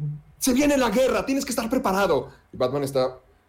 Pero, pero velo completo, velo completo para la parte donde ¿Ah, suelta el diálogo, cuando suelta el diálogo Ben Affleck. O sea, por, por algo, algo muy interesante que pasa ahí, todos aquellos que estudian cine, listos ahí por... Las all que pone, güey. But Alfred, for once, I'm operating strictly on faith. O sea, el tipo, obviamente Ben Affleck está esperando el momento para soltar la línea. Es un "Mm, problema. Ah, ya. ya Sí, te sí me entendí, ya te entiendes cómo, entendí o sea, tú, que, has, sí, tú- que... que has estudiado teatro, o sea, que has estado en teatro, has actuado, entiendes que, que es Ya. lo mal que está en eso. O sea, Sí, tú sí. no estás esperando la línea, tienes que reaccionar, estás eh, escuchando lo que te dice el otro personaje. Y aquí Ben Affleck Yo- se nota que no me está esperando el momento para soltar, soltar la frase. Y, sé que, Sí. y siento que no es tanto porque Ben Affleck no pueda actuar, siento, siento que tiene muy buenas actuaciones en su carrera. Creo que es pero- el personaje, el culpable. A eso, y también siento que como que trae hueva ya. Ya no quiere estar ahí, ya sáquenme aquí este A, a lo mejor esa escena era parte de, la- de las nuevas grabaciones, ya cuando ya había dicho, ¿sabes qué? No, esto no se va a armar. A lo mejor. No, no creo. Bueno, no sé, pero igual siento como que. Ay, no. O sea, digo, no se me hace malo como Gal Gadot, pero tampoco me encantó. Ahora, sí. Superman. ¿Qué? Superman. Creo que este es lo mejor que han hecho como con Superman hasta ahora, pero no, no estoy diciendo que sea una cosa grandiosa. O sea, siento que es la mejor versión de Superman, más... Es que la, la cosa con Superman es que su personaje es construido en esta película a base de la gente que le hace falta. O sea, las escenas con Lois, las escenas con Mamá Kent, las escenas con Bruce, con Diana. Yo siento que todo eso te da la perspectiva y construye a Superman como este ser que necesitamos, lo que, uh, lo que protegía nuestro mundo. Y ya cuando llega, sí sientes de que game over, ya, esto se logró. Porque cu cuando llega con Steppenwolf y detiene el hacha y le dice, no estoy impresionado. Sí sentí que, ¡oh! ¡Pinche Superman! ¡Bien hecho! ¡Me gustó! O sea, sí, sí, sí me, sí me gustó este Superman. No está desarrollado, sigue sin tener una gran personalidad, pero ¡ay! ¡Qué bien se veía! Siento que es la mejor impresión que, que ha dado. Más no, no, no sigue siendo un personaje real igual que Lois. Ay, mi problema con Superman ¿Qué? Es de que siento que la película está muy consciente de la existencia de Superman. Siento que Superman hubiera funcionado muy bien si hubiera aparecido nada más al final como que a huevo volvió para la siguiente película. Yo sé, ya no va a haber otra película de Zack Snyder, pero pues o sea, como que vuelve así como el twist de que al último revive. Y siento que la película está muy consciente de que va a, haber, va, va- va a aparecer otra Superman. Y siento que cuando aparece le quieren dar un desarrollo que no, o sea, un se desarrolla en media hora, de cuatro horas de película, en media hora le quedan un desarrollo Sí. que para mí no funciona y está muy, muy forzado ese desarrollo, muy mal hecho. Siento que el personaje de Superman hubiera estado bien, nada más como que aparecer de repente. Y siento que toda la película, esos momentos de. Y me gustan los momentos de Lois con, con esta, la mamá de, de este Con- Clark ¿Uno Kent. más es uno? No, eh, no, no, no, ¿No? no, pero incluso individuales. O sea, incluso individuales Ah, ok. me gustan, pero es como que preparándonos para, Para lo que ya va a volver Superman, ¿sí? Sí, Y entonces eh, es que prepararnos como para el pequeño desarrollo que le quieren dar, que para mí no funciona nada. Simplemente siento que Superman debió haber vuelto y ya, o sea, no siento que funcione el hecho de que, de que también se pelee con los de la Liga de la Justicia cuando revive, o sea, no me, siento que no ayuda Mm. mucho al, des- quieren desarrollar el personaje, pero siento que no funciona. Ya, ya, Y ya más porque entendí. siento que ya no hay tiempo, ya no hay espacio. A pesar de que la, pelu- la película dure, todavía Es le falte una hora, siento que ya no hay espacio para darle desarrollo. Nada más que aparezca, les ayude y esto se quede como en un cliffhanger de Superman volvió, a ver qué pasa después. Y ya, siento que así hubiera funcionado mejor. No lo había pensado, pero creo que esa escena donde cuando reviven y están peleando en el monumento a Superman, creo que ya en esta, en esta versión a lo mejor sí puede estar un poquito de sobra o sí pudo haber sido un momento que pudieron haber omitido. Creo que el regreso de Superman es más como que uno de los... Siento que lleva más punto de la película pasada. Siento que tiene más... ¿Cómo ponerlo? Tiene más importancia en la película pasada y por eso todo el proceso de llegar a Superman tiene más tiempo en pantalla, mientras que aquí ya nos estamos enfocando con más historias, más mundos, más personajes, que creo que ya construyen una base mucho mejor para contar la historia de esta Liga de la Justicia, que toda la transformación de Superman malo a Superman bueno, a lo mejor sí no era necesaria, porque si te fijas bien, ahorita, lo, ahorita que estoy editando mi video precisamente de la Liga de la Justicia, me fijé que Superman llega, está desorientado, pelea con todos, regresa a la granja y listo. A la siguiente escena, tranquilo, hizo meditación y ya está normal. Entonces, creo que pudieron haber hecho esa transición de a lo mejor Superman se va, sale volando, no, no que se vuelva loco y pelea contra los demás, sino que simplemente se desaparece y vaya a la granja. Y, y pudieron haber omitido toda esa parte por completo. No lo había pensado, pero siento que a lo mejor ese momento sí se Sí, lo pudieron haber. Es que, por ejemplo, todo eso, esa- esas escenas que tiene Superman con, con, con Amy Adams, con Lois. Ah, no me encantan, o sea, es como que... Es como que ya podemos volver con los otros, por favor. O sea, como que no me... es que, es que no me creen. ellos tiene personaje. No te la crees porque ninguno de ellos son un personaje real. Lois es solamente la novia de Superman Ajá. y ha sido solamente la novia de Superman en estas películas. No hizo nada en Batman contra Superman más ser la damisela en apuros. Aquí tampoco no hace nada más que llorar y para mí funciona de manera dramática para construir la falta de Superman. Pero Lois, desde la primera película, aparte de, de cuando le introducen y decir, esta no es una competencia de medirse los penes, ni. O sea, aparte de eso, creo que Lois nunca ha hecho nada tan especial o tan memorable y, Y- que y solamente ha hacer- funcionado como la novia. Y para ser Amy Adams, sí es cierto, o sea, no, ser- no. Se me hace un personaje desperdiciado. Muy desperdiciado, De- muy desperdiciado. Muy Incluso debería decir que el personaje de su mamá, Marta, ah, siento que tenía un poquito más de... Tengo una pregunta, ¿era necesario lo de... Ah, espera, yo sé qué vas a decir. ¿Quieres que ya hablemos de ese personaje? Bueno, ¿quieres hablar de otra cosa antes? Steppenwolf. Ok, ok, sí es cierto, Steppenwolf. Am, siento que sí mejora. Siento que sí mejora. Siento que hay un poquito más de profundidad. Es como que digamos, ah, super villano, no, wow, qué villano tan bueno. Tampoco creo que también no, no siento que. Me gusta ese contexto de que él solo es un alguien saldando una cuenta, este, respondiéndole a alguien. Me gusta eso. Pero no hay más, o sea, no hay, no hay más del, del personaje. I'm Sandra, and I'm just the professional your small business was looking for. But you didn't hire me because you didn't use LinkedIn jobs. LinkedIn has professionals you can't find anywhere else, including those who aren't actively looking for a new job but might be open to the perfect role, like me. In a given month, over 70% of LinkedIn users don't visit other leading job sites. So if you're not looking on LinkedIn, you'll miss out on great candidates like Sandra. Start hiring professionals like a professional. Post your free job on linkedin.com/people slash people today. No creo que sea el villano perfecto, pero para mí, Steppenwolf es la segunda mejora más grande que el, que el Snyder Cut hizo. Además de Cyborg. Es que, es que sí Porque- es una mejora, sí es una muy, Sí, muy gran mejora. No digo que sea el mejor villano de todos los tiempos, pero sí se me hizo una mejora mm, mm, gigantesca. Porque uno de los problemas que yo tenía con la Liga de la Justicia pasada es que, wow, tenemos a la Liga de la Justicia, los héroes más grandes de todo el planeta, de toda la historia.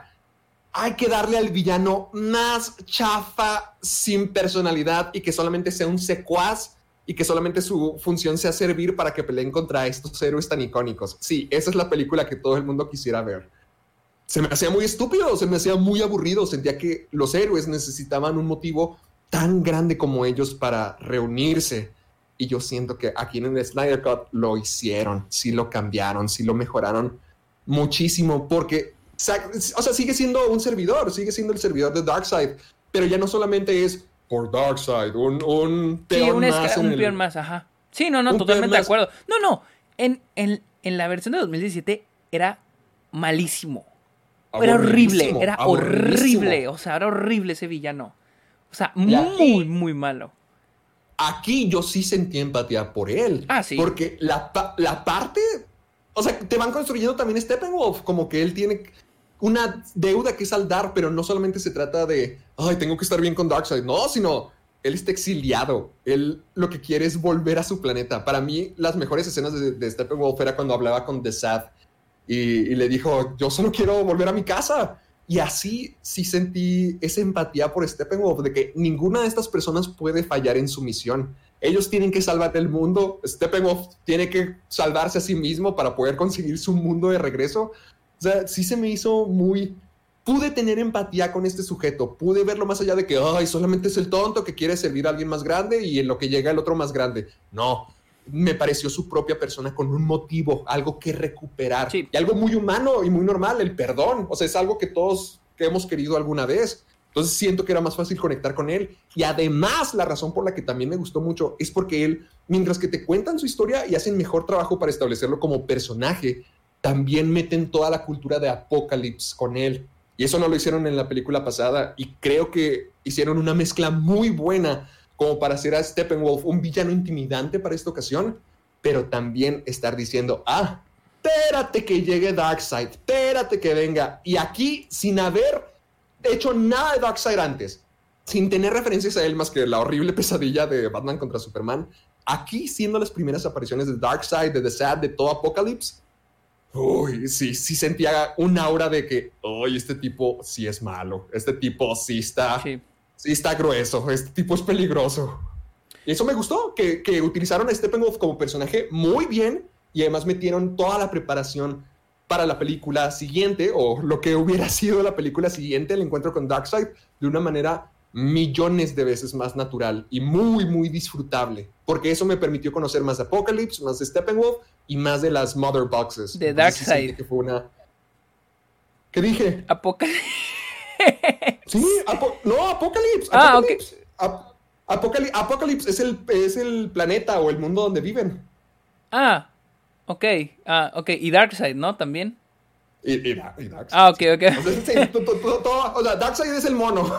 Sí, no, sí, sí, sí, sí, sí. Me- por- pensé que te referías, yo pensé que te referías al personaje y dije, creo que te No, estás no. confundiendo con el X-Men, güey. No, no, no, Ah, ok, ok, ok, ok. No, con, con la cultura, con la mitología del planeta, porque eh, incluye a Ujú, ok. The Sad, a, a, a Darkseid, a todos esos, a todos esos monos. Eh, No me yo- gustó. Yo, yo siento que sí, había una, sí hay una buena intención con Steppenwolf, pero me hubiera gustado un poquito más. Es que a mí me, gustaba, ¿Qué me hubiera gustado un poquito más sobre esa, esa deuda, esa relación con Darkseid. Yo sé, hubiera sido más tiempo, pero creo que todo lo que se le invirtió, los 40 minutos que se le invirtió a Superman, 30 minutos, yo creo que se le pudo invertir un poquito más a Steppenwolf. Porque siento que aquí se veía potencial. No, el, el Steppenwolf delante de, del 2017 era horrible. No había nada, estaba vacío. basura. Era basura, estaba mal, mal, mal, mal. Y en esta vi, había algo, o sea, yo vi que había algo, había potencial para más y me hubiera gustado más, me hubiera gustado un poquito más de ese personaje. Eh, no se me ocurre otro personaje, así que... eh, eh, es- otra trama. hay- ¿Hay alguien? Oh, oh, espera, incluso, incluso, perdón, perdón. Es que te iba a decir que sí, vamos a los aspectos técnicos, pero... Pero a ver, ¿qué, qué- Ah, vas a i- Iba a decir que a la gente que nos esté viendo en vivo, que si quieren dar- darnos así como que una lista de que, ah, ¿qué, qué opinaron de esto? ¿Qué opinaron de esto? Nos lo digan en, en los comentarios y Sergio y yo Ah, lo eh, podemos es que de hecho esto- estoy viendo uno de los comentarios que decía que habláramos de la música, del soundtrack. ¿Qué op- Oh, déjamelo a mí, déjamelo a mí, Ok, déjamelo ok, a mí. ok, vas.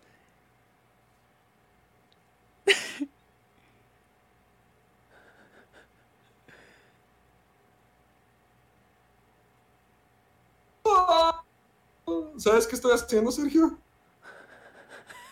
La, el Ancient, ¿Sabes qué estoy- Ancient Voices. Creo que Sí, sí. Es que no, no te alcanzaste. No, no te alcanzaste a escuchar. No te, no te alcanzaste a escuchar porque estás muy lejos. shit. A ver, hazlo otra vez, hazlo otra vez. Ah, ok.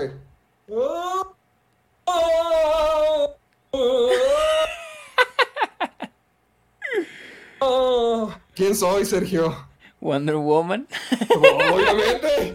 Hijo, no, no, no, no, no, no, no. Las escenas de los lamentos ya me tenían hasta la fregada, hasta estaba harto de ellos, porque al comienzo me dieron mucha risa y sí pensé, no, lo anoté, como de que tengo que mencionar los lamentos. Los lamentos. Sí, no, no, no, no, lo odié. Y luego avanzaron en la película y se volvió más normal, casi no salía. Pero al final, literalmente era el capítulo de Bob Esponja cuando estaba barriendo los tomates. Haz cuenta, cada vez que aparecía Wonder Woman en pantalla. ¡Oh! Sí. Sí, como Bob Esponja, es cierto, es cierto. Así como Bob Esponja, todo el tiempo. Ay, teniendo un tema muy padre. Teniendo un. Lo lo usó con las balas, lo usó con las balas. O sea, ¿qué pasó con ese tema? Lo ¿Qué pasó con desecharon. ese?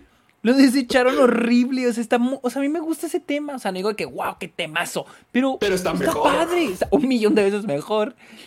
Y además lo sabían utilizar. Es que aquí sí me, aquí, ya al final de la película sí me estaba dando mucha risa, ya cuando escuchaba los lamentos, pero ya cuando me dio risa y seguían ocurriendo, sí llegó el punto donde, no mamen, Ya, por me favor. sentía muy irritado. Sí, no, sí se sentía muy, muy, muy gacho. Eso, eso es lo único que recuerdo del soundtrack. ¿Qué, ¿Qué opinas de las mujeres que aparecen cantando al inicio atrás de Aquaman? ¿Te- ¿No te acuerdas? ¿Qué? La- las ¿La mujeres. cuando se mete al agua? Sí, cuando se ¿Cuando mete al agua. Se me hizo ok. O sea, no, O sea- eh, eso no, no me pareció tan ridículo como los cantos religiosos. Pensé como Ah, que. no, no, ah, no, no, no, no, no, yo tampoco, yo tampoco pienso que es este ridículo, pero iría a, pens- iría a preguntarte, porque, o sea, es que siento que mucha gente lo está sobreanalizando demasiado, o sea, siento que mucha ¿Por qué gente... están, están hablando de esas mujeres? No en el chat, pero sí he visto en redes sociales que mucha gente ha hablado de, es que qué querían decir, qué significaba este, de que, pues no sé, tal vez era una, No, tal vez es un, ¿cómo se llama? Un Yo- folclore, o sea, una como... Sí, yo, yo lo tomé como que le estaban cantando a su deidad o a su héroe, o sea, que le estaban Ándale. como que rindiendo un tributo a su salvador. O sea, ¿Y es la, la único, lo único. Sí, nah, tampoco, tampoco, tampoco. Sí, sí, es que sí he visto mucha gente que, que querían decir, que, que cómo se traduce, entonces que... mm, Ay, hubiera sido canto en, en sueco. Y Sí, ya, ya, canto, y- lamento en sueco. Y luego, Listo. eh, la mira, la fotografía en cámara lenta. Ah, Ah. ¿sabías tú que el 10% de esta película está en Sí. cámara lenta? El Sí, 10% ya, ya vi- ya de esta madre. El 10%, o sea, 10, el 10, o sea, estamos hablando que la película dura 4 horas. Estamos hablando de 4 por 60, son 240, 24 minutos de esta 24 película minutos de cámara lenta. son cámara lenta. O sea, imagínate que juntas todas esas tomas en cámara lenta. Tengo un. Mira, algo que me gusta mucho de Watchmen es el estilo que tiene Zack Snyder. Am, Ujú. Yo no suelo tener problemas que, con películas que tienen mal CGI. Honestamente, para mí una película tiene- puede tener mal CGI y para mí sigue lo funcionando. Ajá. Eh, yo sé que hay mucha gente que, que le dicen, ay, me pareció muy mal esta película porque, porque tiene muy feos. Así, he oído de gente que habla de las películas de Sam Raimi que dicen que son malas películas y su primer pero, su primera cita chita es que tiene malos efectos especiales. De que, no, No, mames. es cierto. O sea, no es- y además, es nomás Spider-Man 1, Spider-Man 2 ya tiene efectos de primera. Ganó el bueno, Oscar, ganó el Oscar a efectos especiales, o sea. muy Entonces, hay, pero hay gente que. Pero dije, bueno, ok, digamos que tuviera malos efectos especiales. Esa es, esa es una razón por, para la cual la gente. eh, Para la gente, para mucha gente, la película se vuelve mala. O sea, los efectos especiales. Ah, mi, mi cosa con, con, con esta película no es tanto los malos efectos especiales, porque tiene mal, la neta, sí tiene malos efectos especiales, pero siento que el problema es de que hay una saturación de efectos especiales. Hay siento a- que a- como, ¿A qué te refieres? Oh, por ejemplo, hay la, la escena donde Cyborg y, y esta Wonder Woman están teniendo una, una conversación en la calle y se nota Mm, sí, sí. que todo es CG. Esa es mi cosa. O sea, la saturación es como que digo. Eran, o sea, no era tan fácil como salir a la calle y hacer la toma afuera. O sea, yo sé, yo Pues- sé que la razón de esto es porque lo, yo sé que es porque probablemente los actores están teniendo un conflicto en horarios y al último nomás los pones en pantalla verde y se acabó. Sí. Eh, o sea, obviamente eso es... eh, es una calada cuando diriges, pero bueno, es un conflicto cuando trabajas con actores Sí. muy, No hay de otra. muy Muy, importantes. grandes. Pero siento que sí hay muchos momentos donde se usa mucho los efectos especiales y al menos a mí arruina mucho la fotografía. O sea, eso no es un problema de efectos especiales, para mí es un problema de fotografía. Y, y, por ejemplo, a mí Watchmen me gustaba mucho porque, por ejemplo, Nueva York se ve, es un set es en- y se nota que es una ciudad y, y- y te crees, o sea, se tangible Nueva York de los ochentas en, en Watchmen.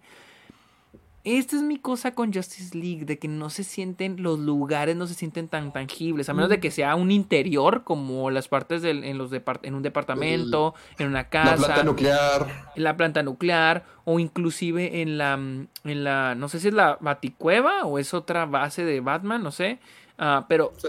pero cuando son exteriores, momentos de acción, o por ejemplo cuando Flash salva a la, a la chava, no se siente todo muy poco tangible, no se siente como que es real. Ese es un problema mío, siento que es más un problema de fotografía, no tanto de efectos especiales. Mm, fíjate que yo no. Hasta pensando ahorita en la escena de Cyborg y la Mujer Maravilla, no me fijé tanto en eso. Yo sí me, yo sí sentía que los efectos fueron un problema. No, que te sacaran de la película, solamente que ves que son efectos y se rompe un poquito la ilusión. La parte de las peleas de las Amazonas en Temisira con Steppenwolf. Para mí esa fue la única parte donde dije como que. mm, pero en sí estaba muy contento de ver todo con un filtro diferente. Siento que aquí hay un color más apropiado que el rojo intenso que le metieron a la Liga de la Justicia pasada las Oh. peleas. ¿Te acuerdas de que la- ese la- era uno de los el, cambios? el, este, el clímax estuvo horrible. ¿Te acuerdas las nubes rojas? Oh, se veía no, no, feísimo, no, no. se veía, se veía muy feo. Y aquí nuevamente viéndolo, ahorita he podido, porque estoy ya editando el video y he podido comparar escenas de, de normales, por ejemplo, cuando están en el monumento todos a punto de pelear contra Superman y puedes ver cómo los colores están más saturados y sabes, no se ve natural. Siento Sí. que, que, no- que nunca fue la intención y que se hizo la corrección por edición. Y aquí es lo que pude apreciar y por la, la razón por la cual no me fijé tanto en los efectos o no me vi tan molestado en eso, porque nomás estaba pensando como que, holy shit, esto sí se ve mejor. ¿Te acuerdas la escena donde está la Mujer Maravilla antes del, del asalto, que está con- como que colgada en un brazo de la Mujer de la Ah, sí, sí, sí, sí, sí, sí. E- Ese en la película original se veía muy gacho, sí se veía como que, ah, mira, ese cielo fue hecho con computadora. Y aquí a lo mejor puedes decir lo mismo, pero de que se ve, de que se ve mezclada con el fondo, se ve mucho mejor. O sea, no se ve como que, ah, pantallota verde atrás, sino que sí se ve más, presente. Hay No, no será perfecto, pero Hay un la corrección nueva digo, de color sí hay me una, gustó más. hay una encuesta en el chat que dice: ¿Qué provocó los lamentos del soundtrack de Wonder Woman? Una, la opción A es las cuatro horas de duración. O B, Ok. la actuación de Gal Gadot. La actuación de, no. La actuación de Gal Gadot. La actuación de Gal Gadot. Pues fue, esa, esa fue la que ganó. El 92% de la gente votó que fue la actuación de Gal Gadot la que provocó los lamentos del soundtrack de Wonder Woman. Yo, a mí me gustaría meter una tercera opción. A ver. Una más real. No, no, no, yo- bueno, no voy a decir un chiste, nomás, sí voy a meter una crítica. Que los lamentos son de toda la gente que vio Batman contra Superman y esperaría que esta fuera la siguiente película. Porque esto nunca va a ser canon. Se supone que esto Ah, nunca pasó. Sí, ya confirmaron. O sea, eh, ya confirmaron que Esto puede no- estar muy bueno, pero, Pero o sea, para mí final- los lamentos son esos, de saber de que nunca va a ser real. Sí, sí, ya, ya, ya está confirmado de que ya no va a haber este.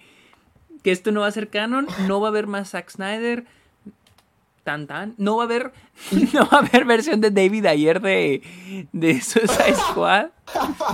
Oye, ¿qué te iba a decir? Este. Algo que. Ya, ya, ya también para terminar la comparación de Justice, las dos de Justice League, es por ejemplo las.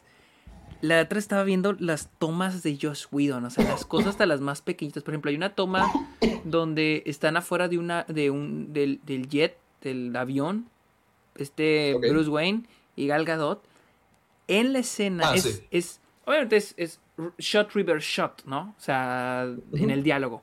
Entonces, Sí, sí, sí. cuando vemos a, a Bruce Wayne, a Ben Affleck, lo vemos en un ángulo bajo y vemos el trasero de Gal Gadot. En la versión Ah. de Josh Whedon. Ah, ya. Sí, me acuerdo. Y en la versión de Zack Snyder ya no lo vemos. O sea, también otra cosa es de que, pues, el chistecito ese de que, de que este, de cuando Flash cae sobre Ah, Wonder sobre la Woman, Mujer Maravilla. ah, que ya no Mm. aparece, afortunadamente, que es un mismo chiste que aparece en Avengers, creo que en Age of Ultron. Es un mismo ¿Quién se cayó encima de quién?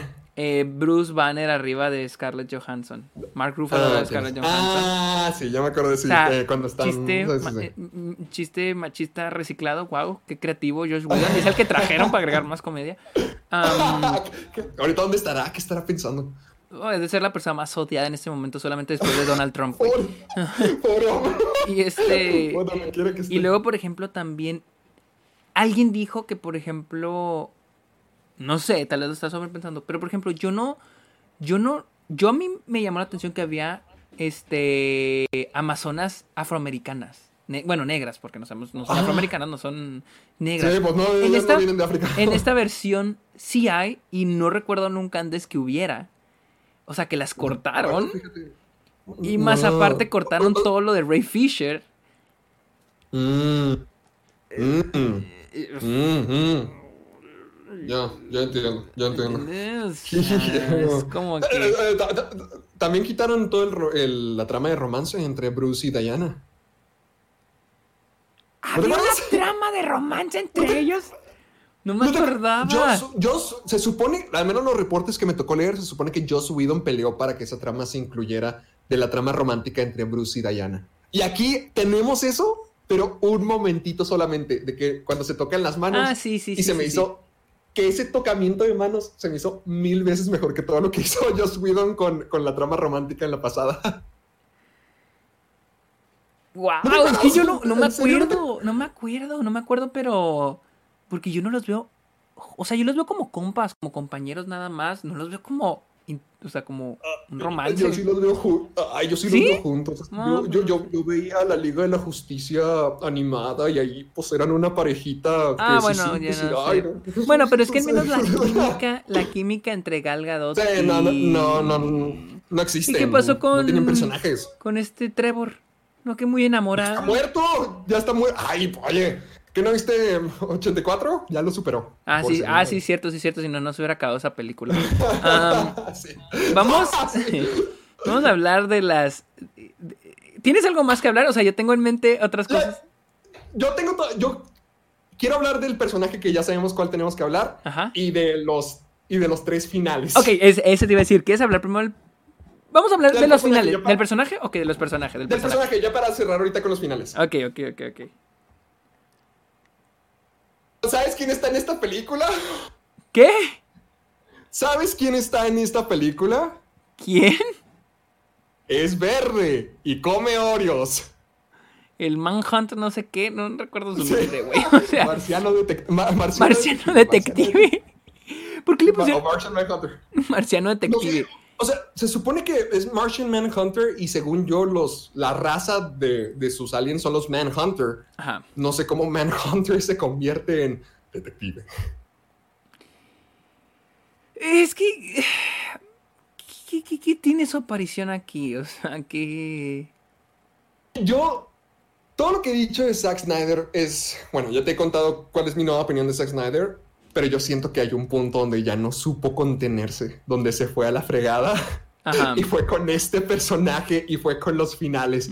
A ver, espera, espera, espera, espera, espera. Es que hay raza en el chat que dice, este güey no sabe de, de cómics. Güey, no estamos hablando de los cómics. El que está, el que está diciendo que, que no sé nada. Porque no estamos hablando de los cómics. Estamos hablando de la pinche película.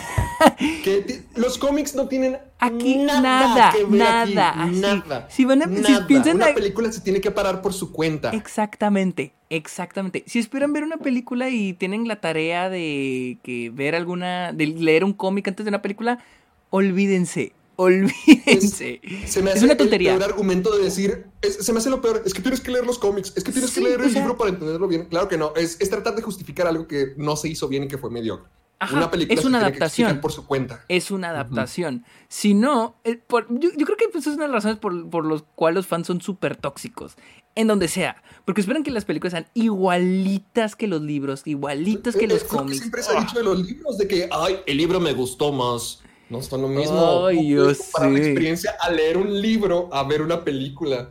O sea, son medios que ni siquiera se deberían de tomar en cuenta, pero la gente cree que es muy fácil decir, ay, es que no sabes porque no conoces las 10.000 cosas que ya se dijeron antes. Sí, eso es lo que. digo, ah, bueno, pero bueno, a ver, Martian Ma- Martian Manhunter, me encanta, me encanta, me encanta que el hombre pueda hacer todo, modifica todos los hilos, logra todo y está en todos lados. Pero nunca ayuda, nunca hizo nada. No, Tiene la, o sea, habili- me- tiene me la habilidad de ayudar, pero no lo hace. Ajá, no, tiene la habilidad de nomás decir como que, mírenme, ¿acaso no soy genial? Existo, estoy aquí. No, no les voy a ayudar en nada, pero aquí estoy. O sea, ese es el rol de Martian Manhunter en esta película. Porque cuando sale la plática de, de, con, de con Lois, es como que el mundo te necesita, Lois. Y yo, o sea, yo sé que se supone que es el militar, creo que yo que era el general que salía en- Man of Steel. Según yo, es, es el mismo actor y el mismo personaje. Pero sí fue como que, ay Dios, este tipo no tiene nada que ver, o sea, no está construido, no sabemos quién Ajá. es, y, y no sé cómo es que la película cierra en él. O sea, la última escena es la escena de Martian Manhunter con Bruce. Y- y yo me quedo pensando, hey, ¿dónde estuviste? Te necesitábamos hace dos días. El mundo casi se acaba porque estás aquí en el patio de mi casa muy fresco. Y es que así se ve como que no, todo tranquilo, ¿Sabes? estoy normal. O sea, ¿Sabes algo? A mí me molestó que Marta termina siendo él cuando habla con Lois. Porque me gustó mucho la escena entre ellas dos, como para que el último no fuera ella. O sea, es como que. eh, Y, y se siente como que manipulador de que. Ajá. Sí, para, o sea, ¿para qué te metes, mugre marciano ¿Para qué chafa? te metes? O sea, Sí, o, o sea, se, se Piché. me hace muy zarro de que manipuló a Lois. O sea, yo sé que lo hace con buenas intenciones, pero le dijo puras mentiras. Le fue a decir, no, sí, a mí también me duele mucho la muerte de mi hijo, eh, Superman, ¿verdad? O, o sea, se me hizo muy necesario. Sí. Muy, muy, muy necesario Martian Manhunter. Claro que me emocioné. A mí me gusta mucho Marciano Detective por la Liga de la Justicia de caricatura. Ajá. Pero no tiene nada que ver aquí. Sí, no, tiene- nada aporta nada, no aporta nada. No, nada, nada en absoluto. Y me pudré de la risa al final cuando se va volando. No hizo nada. Es como, ¿nunca viste ese episodio de, de Los Simpson del, con Leonard Nimoy? No, ¿cuál? Es que hay un episodio donde... eh, ¿Donde aparece de Star aparece Trek? Leonard- donde, donde aparece el de Star Trek, Leonard Nimoy, y, dice, ah, mi trabajo aquí ha terminado, salvé el día. Y luego otra persona le dice, ¿de qué hablas? Tú no hiciste nada.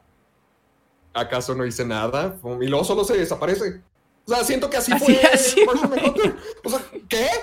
No, no hiciste nada. O sea, así fue para, para mí Martian Manhunter. Sí, es que yo, yo tampoco entendí. Yo estaba de que, bueno, ¿y este carnal qué? O sea, ¿qué va a hacer? ¿Qué aporta? No aporta nada, obviamente. Y bueno, o sea, por, por eso lo ignoré. No es, no es como que detesté la película por eso, pero fue como que. ¿y este güey qué? Ah, No, pero tienes, todos tenemos que admitir que si alguien ve la película que no, que no vio las series, que no conoce el personaje, esta película hace un trabajo inexistente para Por ejemplo, a mí. quién es. Por ejemplo, para mí. Ni. Ni idea, Ajá, ni idea. O sea. Pero por ejemplo, incluso te dices. Te emocionó verlo, pero igual sigue sin aportarme sí. nada. Ah, Ajá, yo me quedé emocionado, pero no me aportó nada. De hecho, en todo caso, siento que no debió de haber estado, pero X. Vamos a los finales, a los tres Los finales los que la película A ver. ¿cuál, cuál es el primero? El primero, cuando ya se ven las caras con Darkseid, la- el final de, de la planta nuclear, que es como que "Ah, nos vamos a ver en un futuro, perro, en un futuro. Ese es el primer final. Ajá, ok. El, el el segundo final es la próxima película, la Liga de la Justicia Doom con Lex Luthor y Deathstroke y todo eso. ¿Sí? Ah, ah, cuando Bueno. en el barco, en el barco, sí. sí En sí, el barco, sí, en el barco, Sí, en sí, el sí, barco. sí. La tercera película es... Lo veo de esta manera. Tenemos el final de esta película, que es el que ya te dije, cuando nos encaramos con Darkseid. Ajá. Tenemos el segundo final, que es para prepararnos para la segunda película. Que nunca va a haber. Con Lex Luthor, que, que nunca va a haber, que es contra Lex Luthor. Luego tenemos toda la escena de pesadilla, que es el hinche comienzo de la siguiente película de la Liga de la Justicia. Y mal, mal, mal. La escena de pesadilla se me hizo fatal. Se me hizo que ya estaba muy, muy de más. A lo que me refiero es que, por ejemplo, lo que ocurrió con Darkseid, yo sé que están estableciendo a futuro de que, ah, nos vamos a ver la cara. Ajá. En la segunda película de la Liga de la Justicia, si llegara a ver, ponle entre comillas, nos están diciendo, ah, va a ser contra Lex Luthor y su equipo de villanos. ¿Ok? Y la tercera película de la Liga de la Justicia podría ser ya la pelea final contra Darkseid. La Liga de la Justicia parte 2 contra él. Pero no manches, está peor que los 10.000 finales del Señor de los Anillos. Hijo, Oye, oye, oye, no me los compares. Está- Fíjate que, están fíjate, iguales, están fíjate que- iguales. fíjate que esta vez que volví a ver El Señor de los Anillos hace un mes, no se me... ok, la, la vez que vi las tres películas y back to back to back en el cine, sí sentí que eran demasiados finales, muy buenos, muy buenos, pero esta vez que la vi otra vez fue como que no se me hace tan mal, pero yo, mira, yo no ya eres el fanático número yo uno. no tuve, yo no tuve problema con los tres finales de, de Justice League. Por el hecho de que para mí, en mi conciencia, en mi cabeza decía. Este.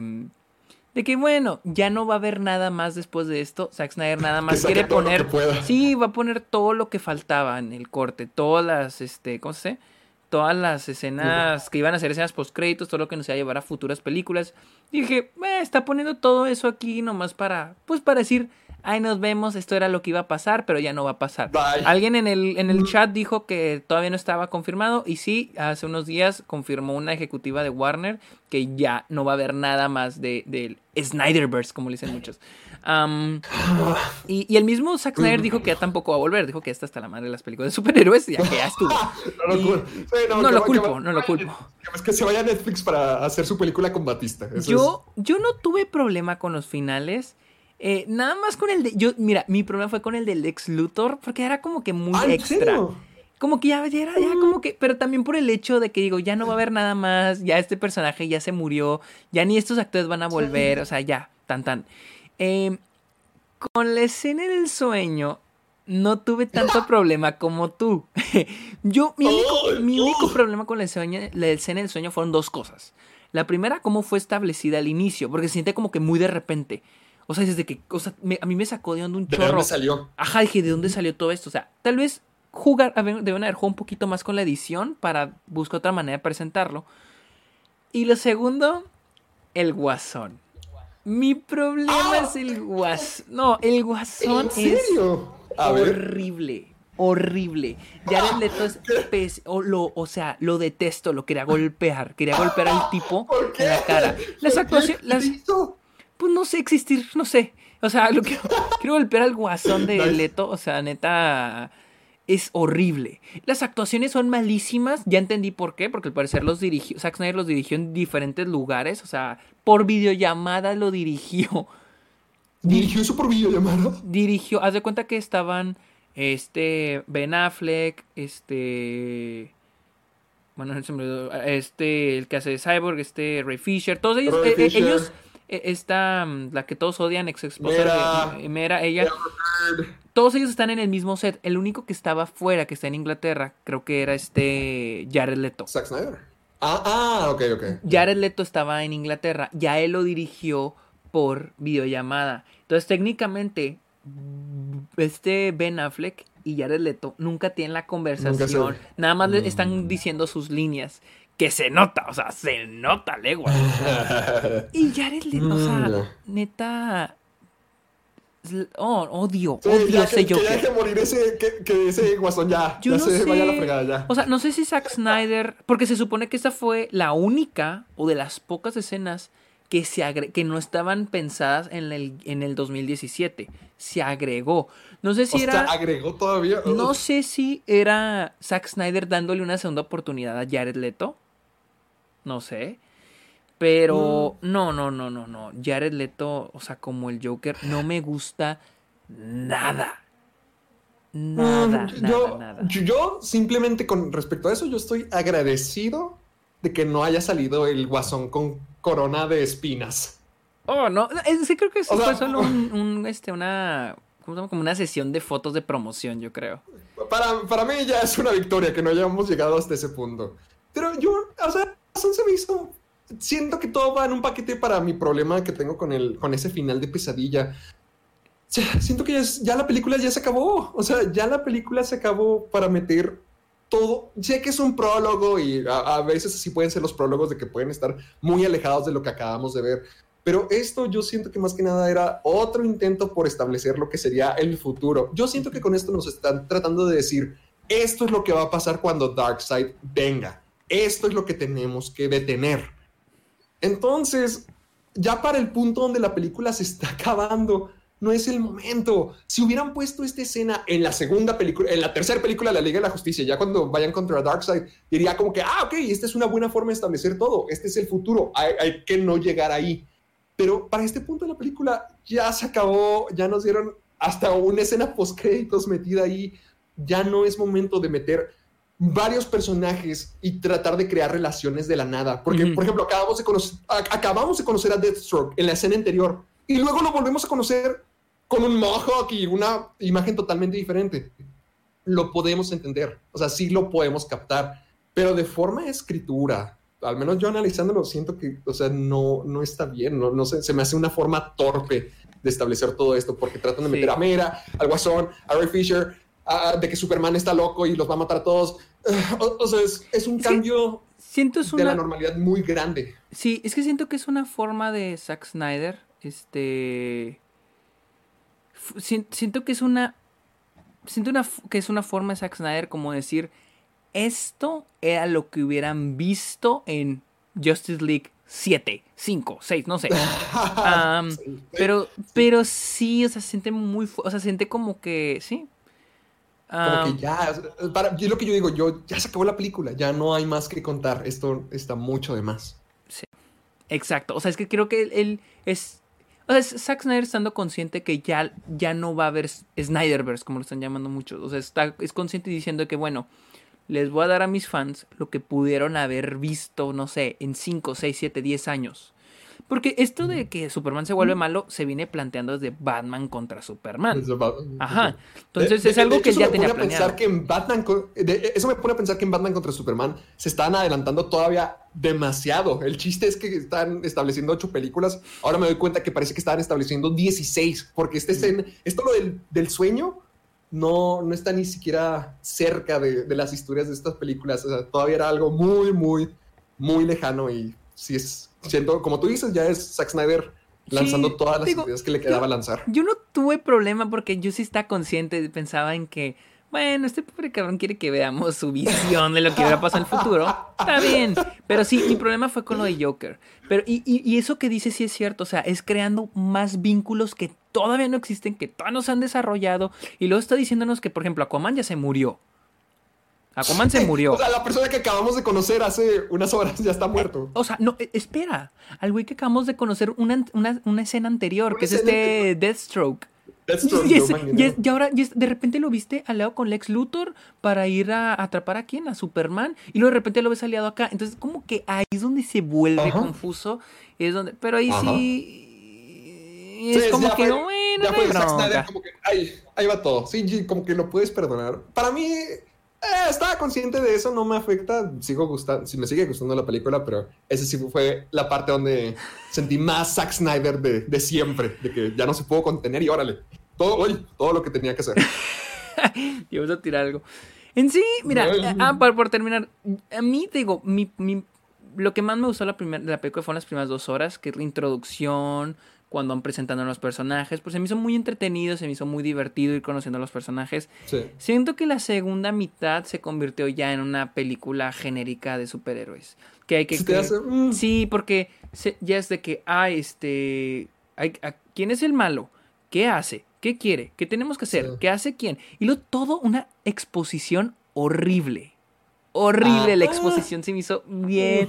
Pero digo, también es algo muy típico en las películas de superhéroes, en, los- en las películas de blockbuster. Eso se ve en las películas de Marvel también. Se ve de que Sí, es ah, el- este, eh, los cubos este, hacen esto, esto y lo otro, y tenemos que destruirlos para esto, esto, esto. Él quiere dominar el mundo porque esto, esto. Se me hace como que muy, mucho lazy writing.